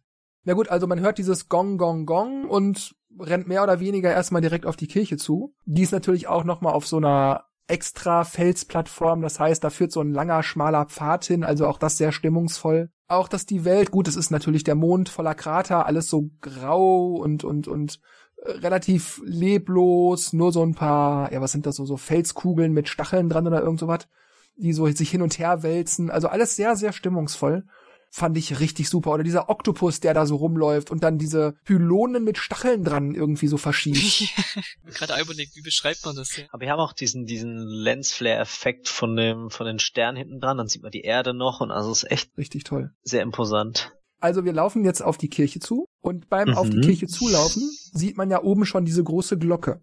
Und ich sah also diese Glocke und dachte, da ist garantiert ein Mond versteckt. Und das erste, was ich machte, war, ich weiß nicht, irgendeiner sagte ja schnell, wir müssen das jetzt verhindern, wir müssen da schnell in die Kirche, wir müssen da aufpassen. Irgendwas sagte ja einer, so dräng dich zur Eile. Und ich bin ja, nö, ich gehe jetzt um das Gebäude rum und hab erstmal geschaut, wie ich da hochkomme. Ja, ich bin erstmal außen rumgelaufen. da Ja. gab's ja einen Frosch, ne? Und dann kommt man da ziemlich das hab hoch ich auch gemacht. Beeilt euch, beeilt euch. Ja, ja. Ihr habt Zeit. Ähm, wenn man ja dann in der Kirche ist, dann sieht man ja, also da ist ja dann alles, was die Hochzeitsplaner zusammengeklaut haben, sieht man ja dann da. Das Hochzeitsessen, das Hochzeitskleid ja sowieso, die Blumen auch, aber auch diesen überdimensionalen Ehering. Ja, da habe ich auch so gelacht. Dachte, okay, den Ring kann Peach kaum hochheben, aber wie immer schick. Ich muss uns aber ehrlich, ehrlich gesagt gerade sagen, ich weiß nicht mehr, wie es dann weiterging. Es gab nochmal einen Kampf, oder? Ja, danach gab's einen Kampf und das fand ich richtig geil, weil man musste ja in Bowser schlüpfen. Man ist also am Ende dieser Hetzjagd, steht dann da, Bowser liegt vor einem K.O. und dann passiert irgendwas und du musst da weg. Und dann, was mache ich denn jetzt, was mache ich denn jetzt, verdammt nochmal? Und dann, Moment, da liegt doch Bowser, ich hab doch die Mütze. Hm. Ja, und dann konnte man Bowser steuern und das fand ich richtig geil. Mir ging's haar genauso. Also ich hab's auch, ich hab gedacht, okay, es passiert gleich was, ich muss irgendwas machen, aber es ist doch nichts da, mit was ich da was machen kann. Und dann kam ja auch die Erleuchtung. War schon, das war schon ziemlich cool gemacht, ja. Aber das Ende kam noch, kam es dann direkt mit dem, dass man dann abhauen muss und die ganzen Wände durchschlagen und so? Das kam nach diesem Hochzeitsverhinder-Dingsbums. Stimmt, ja. ja. Auf jeden Fall, äh, es war dann schon so ein bisschen stressig. und am Schluss habe ich auch nicht verstanden, wie ich es geschafft habe, weil irgendwie konnte ich dann schon diesen Stein ausweichen, aber ich glaube, es ist mir zweimal passiert, dass es mich getroffen hat. Ja, das ist mir auch zwei, dreimal passiert. Deshalb musste ich dann auch immer wieder neu starten in diesen Momenten. Ich habe auch irgendwie dann immer versucht, darauf zu achten, okay, was muss ich machen? Sehe ich, wo die Also kommen? Oder kann ich die wegschlagen? Oder? Ist es auch passiert? Ja, dachte ich auch, aber irgendwie hat's mich dann immer wieder erwischt. Wobei ich trotzdem, ich hab's aufs zweite Mal geschafft. Also beim, beim ersten Mal ist ja irgendwie sowieso hektisch, du weißt nicht, was passiert jetzt eigentlich. Und beim zweiten Mal läuft's dann schon ein bisschen fluffiger. Wobei ich manchmal das Gefühl habe, wenn du schnell und gut bist, dann wird's auch schwieriger. Weil ich habe dann ein paar Stellen gehabt, wo ich am Anfang halt die Blöcke nicht kaputt gemacht habe und habe dann halt drei Versuche braucht, um da drüber zu springen. Und trotzdem hat mir die Zeit gereicht. Aber was dann danach kommt, ist das, also, das habe ich noch nie in einem Mario-Spiel gesehen. Dass dann der Mario den Ring, nimmt er den Ring? Ich weiß es gerade gar nicht. Doch, ich glaube, der nimmt den Ring und möchte Peach einen Antrag machen. Boah, heiraten die jetzt wirklich in dem Spiel jetzt? und dann wacht Bowser wieder auf und dann streiten die sich und, und dann läuft, ja, Ey, vor allem war das so komisch, weil es am Anfang so, oh, ich mach alles platt und alles böse und dann, hey du, ich will deine Freundin, nein, ich will die. Oder? Du denkst so, hä, was ist jetzt? So, als wären es wieder die Buddies, die sich halt mal kurz gestritten haben. So wie eine Sitcom schon fast. Kommt jetzt mit. Äh, okay.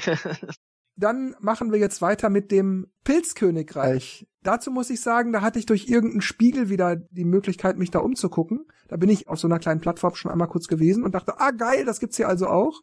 Hielt das aber nur für so ein Mini-Level und danach dann aber, also tatsächlich das Pilzkönigreich. Das hat mich sozusagen so größtenteils an den Vorgarten aus Mario 64 erinnert würde ich das jetzt mal sagen, oder? Seht ihr das nicht so? Ich müsste jetzt lügen. Ich glaube, bei mir war es im Schlemmerland, dass ich so ein, Gem also in irgendeinem Land halt, habe ich auch ein Gemälde entdeckt und kam dann im Pilzkönigreich raus und dachte so, boah, das gibt's auch noch.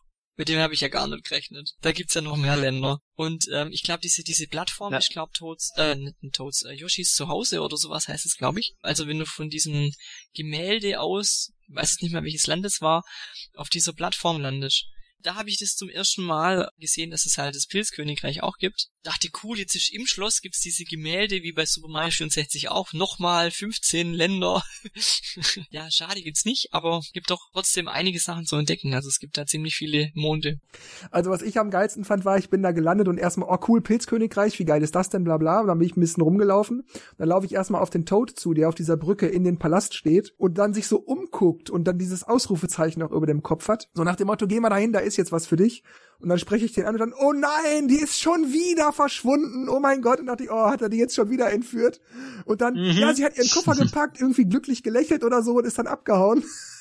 da musste ich auf jeden Fall lachen. Ja, ich finde da die Idee irgendwie witzig, dass man das dann einfach so macht. Ja, die Peach wollte jetzt mal Urlaub machen nach dem stressigen Abenteuer und bereist jetzt die Länder mal in Ruhe, weil das war ja so hektisch vorher. mhm. Für uns ja auch. Wir sind ja auch durchgerast.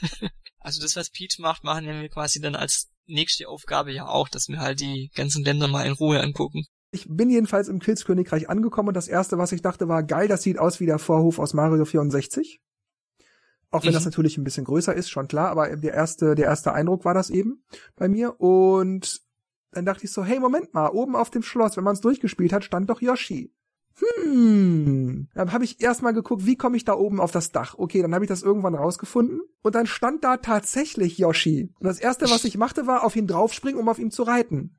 Aber das hat nicht funktioniert. Und dann dachte ich, haben die etwa, dann schmeiß ich den Hut und dann flupp, dann bist du Yoshi. Und dachte ich so, ah, ihr Säcke, clevere Idee. Ich hab das wirklich konsequent durchgezogen mit dem Hut schmeißen. Also fand ich, ja, auch das mit dem Yoshi, ich meine, das mit dem Bowser davor war ja schon lustig, als man den steuerte. Mhm. Aber dass man auch den Yoshi auf diese Weise sozusagen bekommt, fand ich sehr clever, eben sehr konsequent durchgeführt. Mhm. Andererseits aber auch ist es bei Mario 64 ist es ja mehr so, man sagt mal Hallo und dann macht er aber ansonsten nichts weiter mit einem. Aber hier fand ich es so, dass man den auch braucht, wenn man 100% schaffen möchte. Ich fand es dann auch so lustig, dass man äh, zu dem Zeitpunkt auch ziemlich viele Kostüme kaufen konnte oder halt auch coole Kostüme dort in dem Shop, wie das Retro Mario 64 Outfit oder Luigi. Ja, wobei ich finde, es sieht trotzdem cool aus. Ja, total lustig. Also obwohl es eckig ja, ist. Ja, ich bin auch mit dem erstmal ähm, rumgelaufen. Hat man trotzdem irgendwie das Gefühl, hey, wenn es ein Super Mario einfach nur in der Grafik, aber halt irgendwie, ja, irgendwie die Lichteffekte einfach ein bisschen anders hat, also Stand von heute, dass es einfach ganz anders wirkt. Ja, vielleicht liegt es aber auch daran, dass die Auflösung auch ganz anders war und das war natürlich HD und so. Und dann war das natürlich auch durch die andere Technik ein bisschen matschiger im Bild. Vielleicht hat das auch viel damit zu tun, aber ich fand das auch, das sah ja so N64 auf HD, so. Also ich jedenfalls fand das Pilzkönigreich eine sehr geile Idee, eine schöne Überraschung, weil ich damit null gerechnet hatte.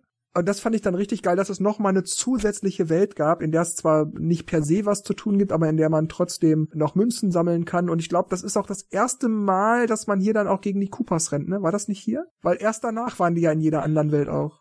Mm, ja, stimmt, stimmt. Äh, die, die sind eigentlich ab dem Zeitpunkt aktiv, ab dem man diesen Mondquader kaputt gemacht hat. Ja, Markus, magst du erklären, was danach geschieht, wenn man nochmal weiterspielt im Pilzkönigreich? Also wenn man insgesamt eine Weile weitergespielt hat, dann eröffnet sich ein neues Land, die finstere Seite des Mondes. Die ist auch wirklich finster. Und zwar kommen wir da auf dem Heimatplaneten der Hochzeitsplaner. Das sind auch ganz viele Hasen, aber in die kann man nicht schlüpfen, die kann man nicht fangen, die sprechen nicht mit einem.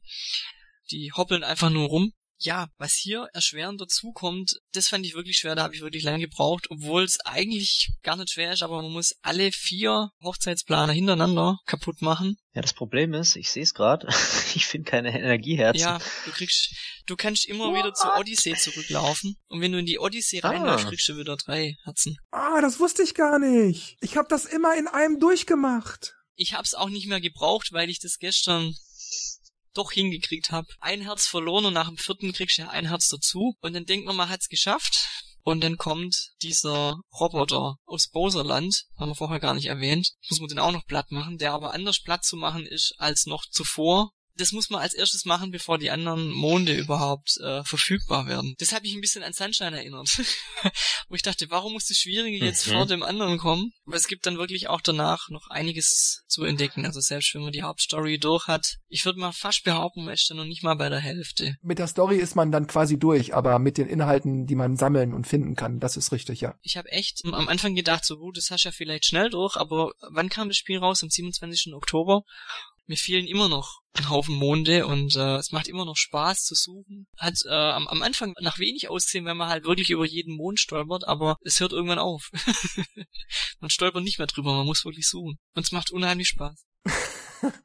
Und wenn man dann die finstere Seite des Mondes hinter sich gelassen hat, wenn man da die Brutals besiegt hat, kommt der Roboter, den Markus schon erwähnte, und dann kommt aber noch was. Die stockfinstere Seite. Was? Noch was? Noch mehr. Noch ja. mehr. Ja, da muss Dennis jetzt aufhören zuzuhören und mitzusprechen. Tschüss, Dennis.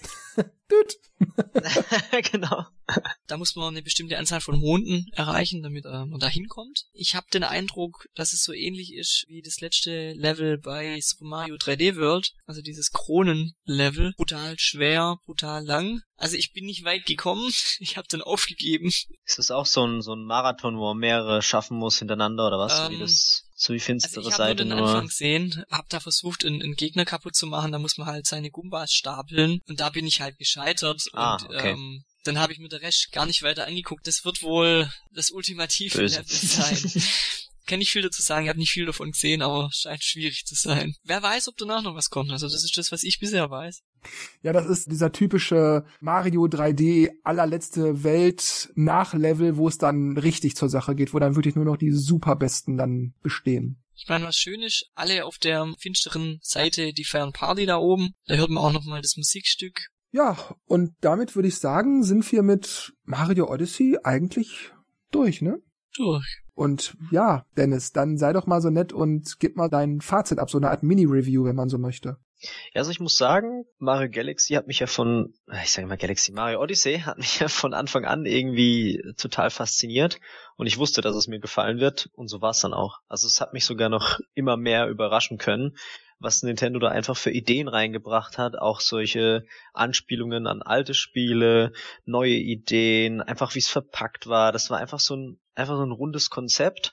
Ich fand es nur, dass es halt recht schnell durch war, aber der Run hat Spaß gemacht.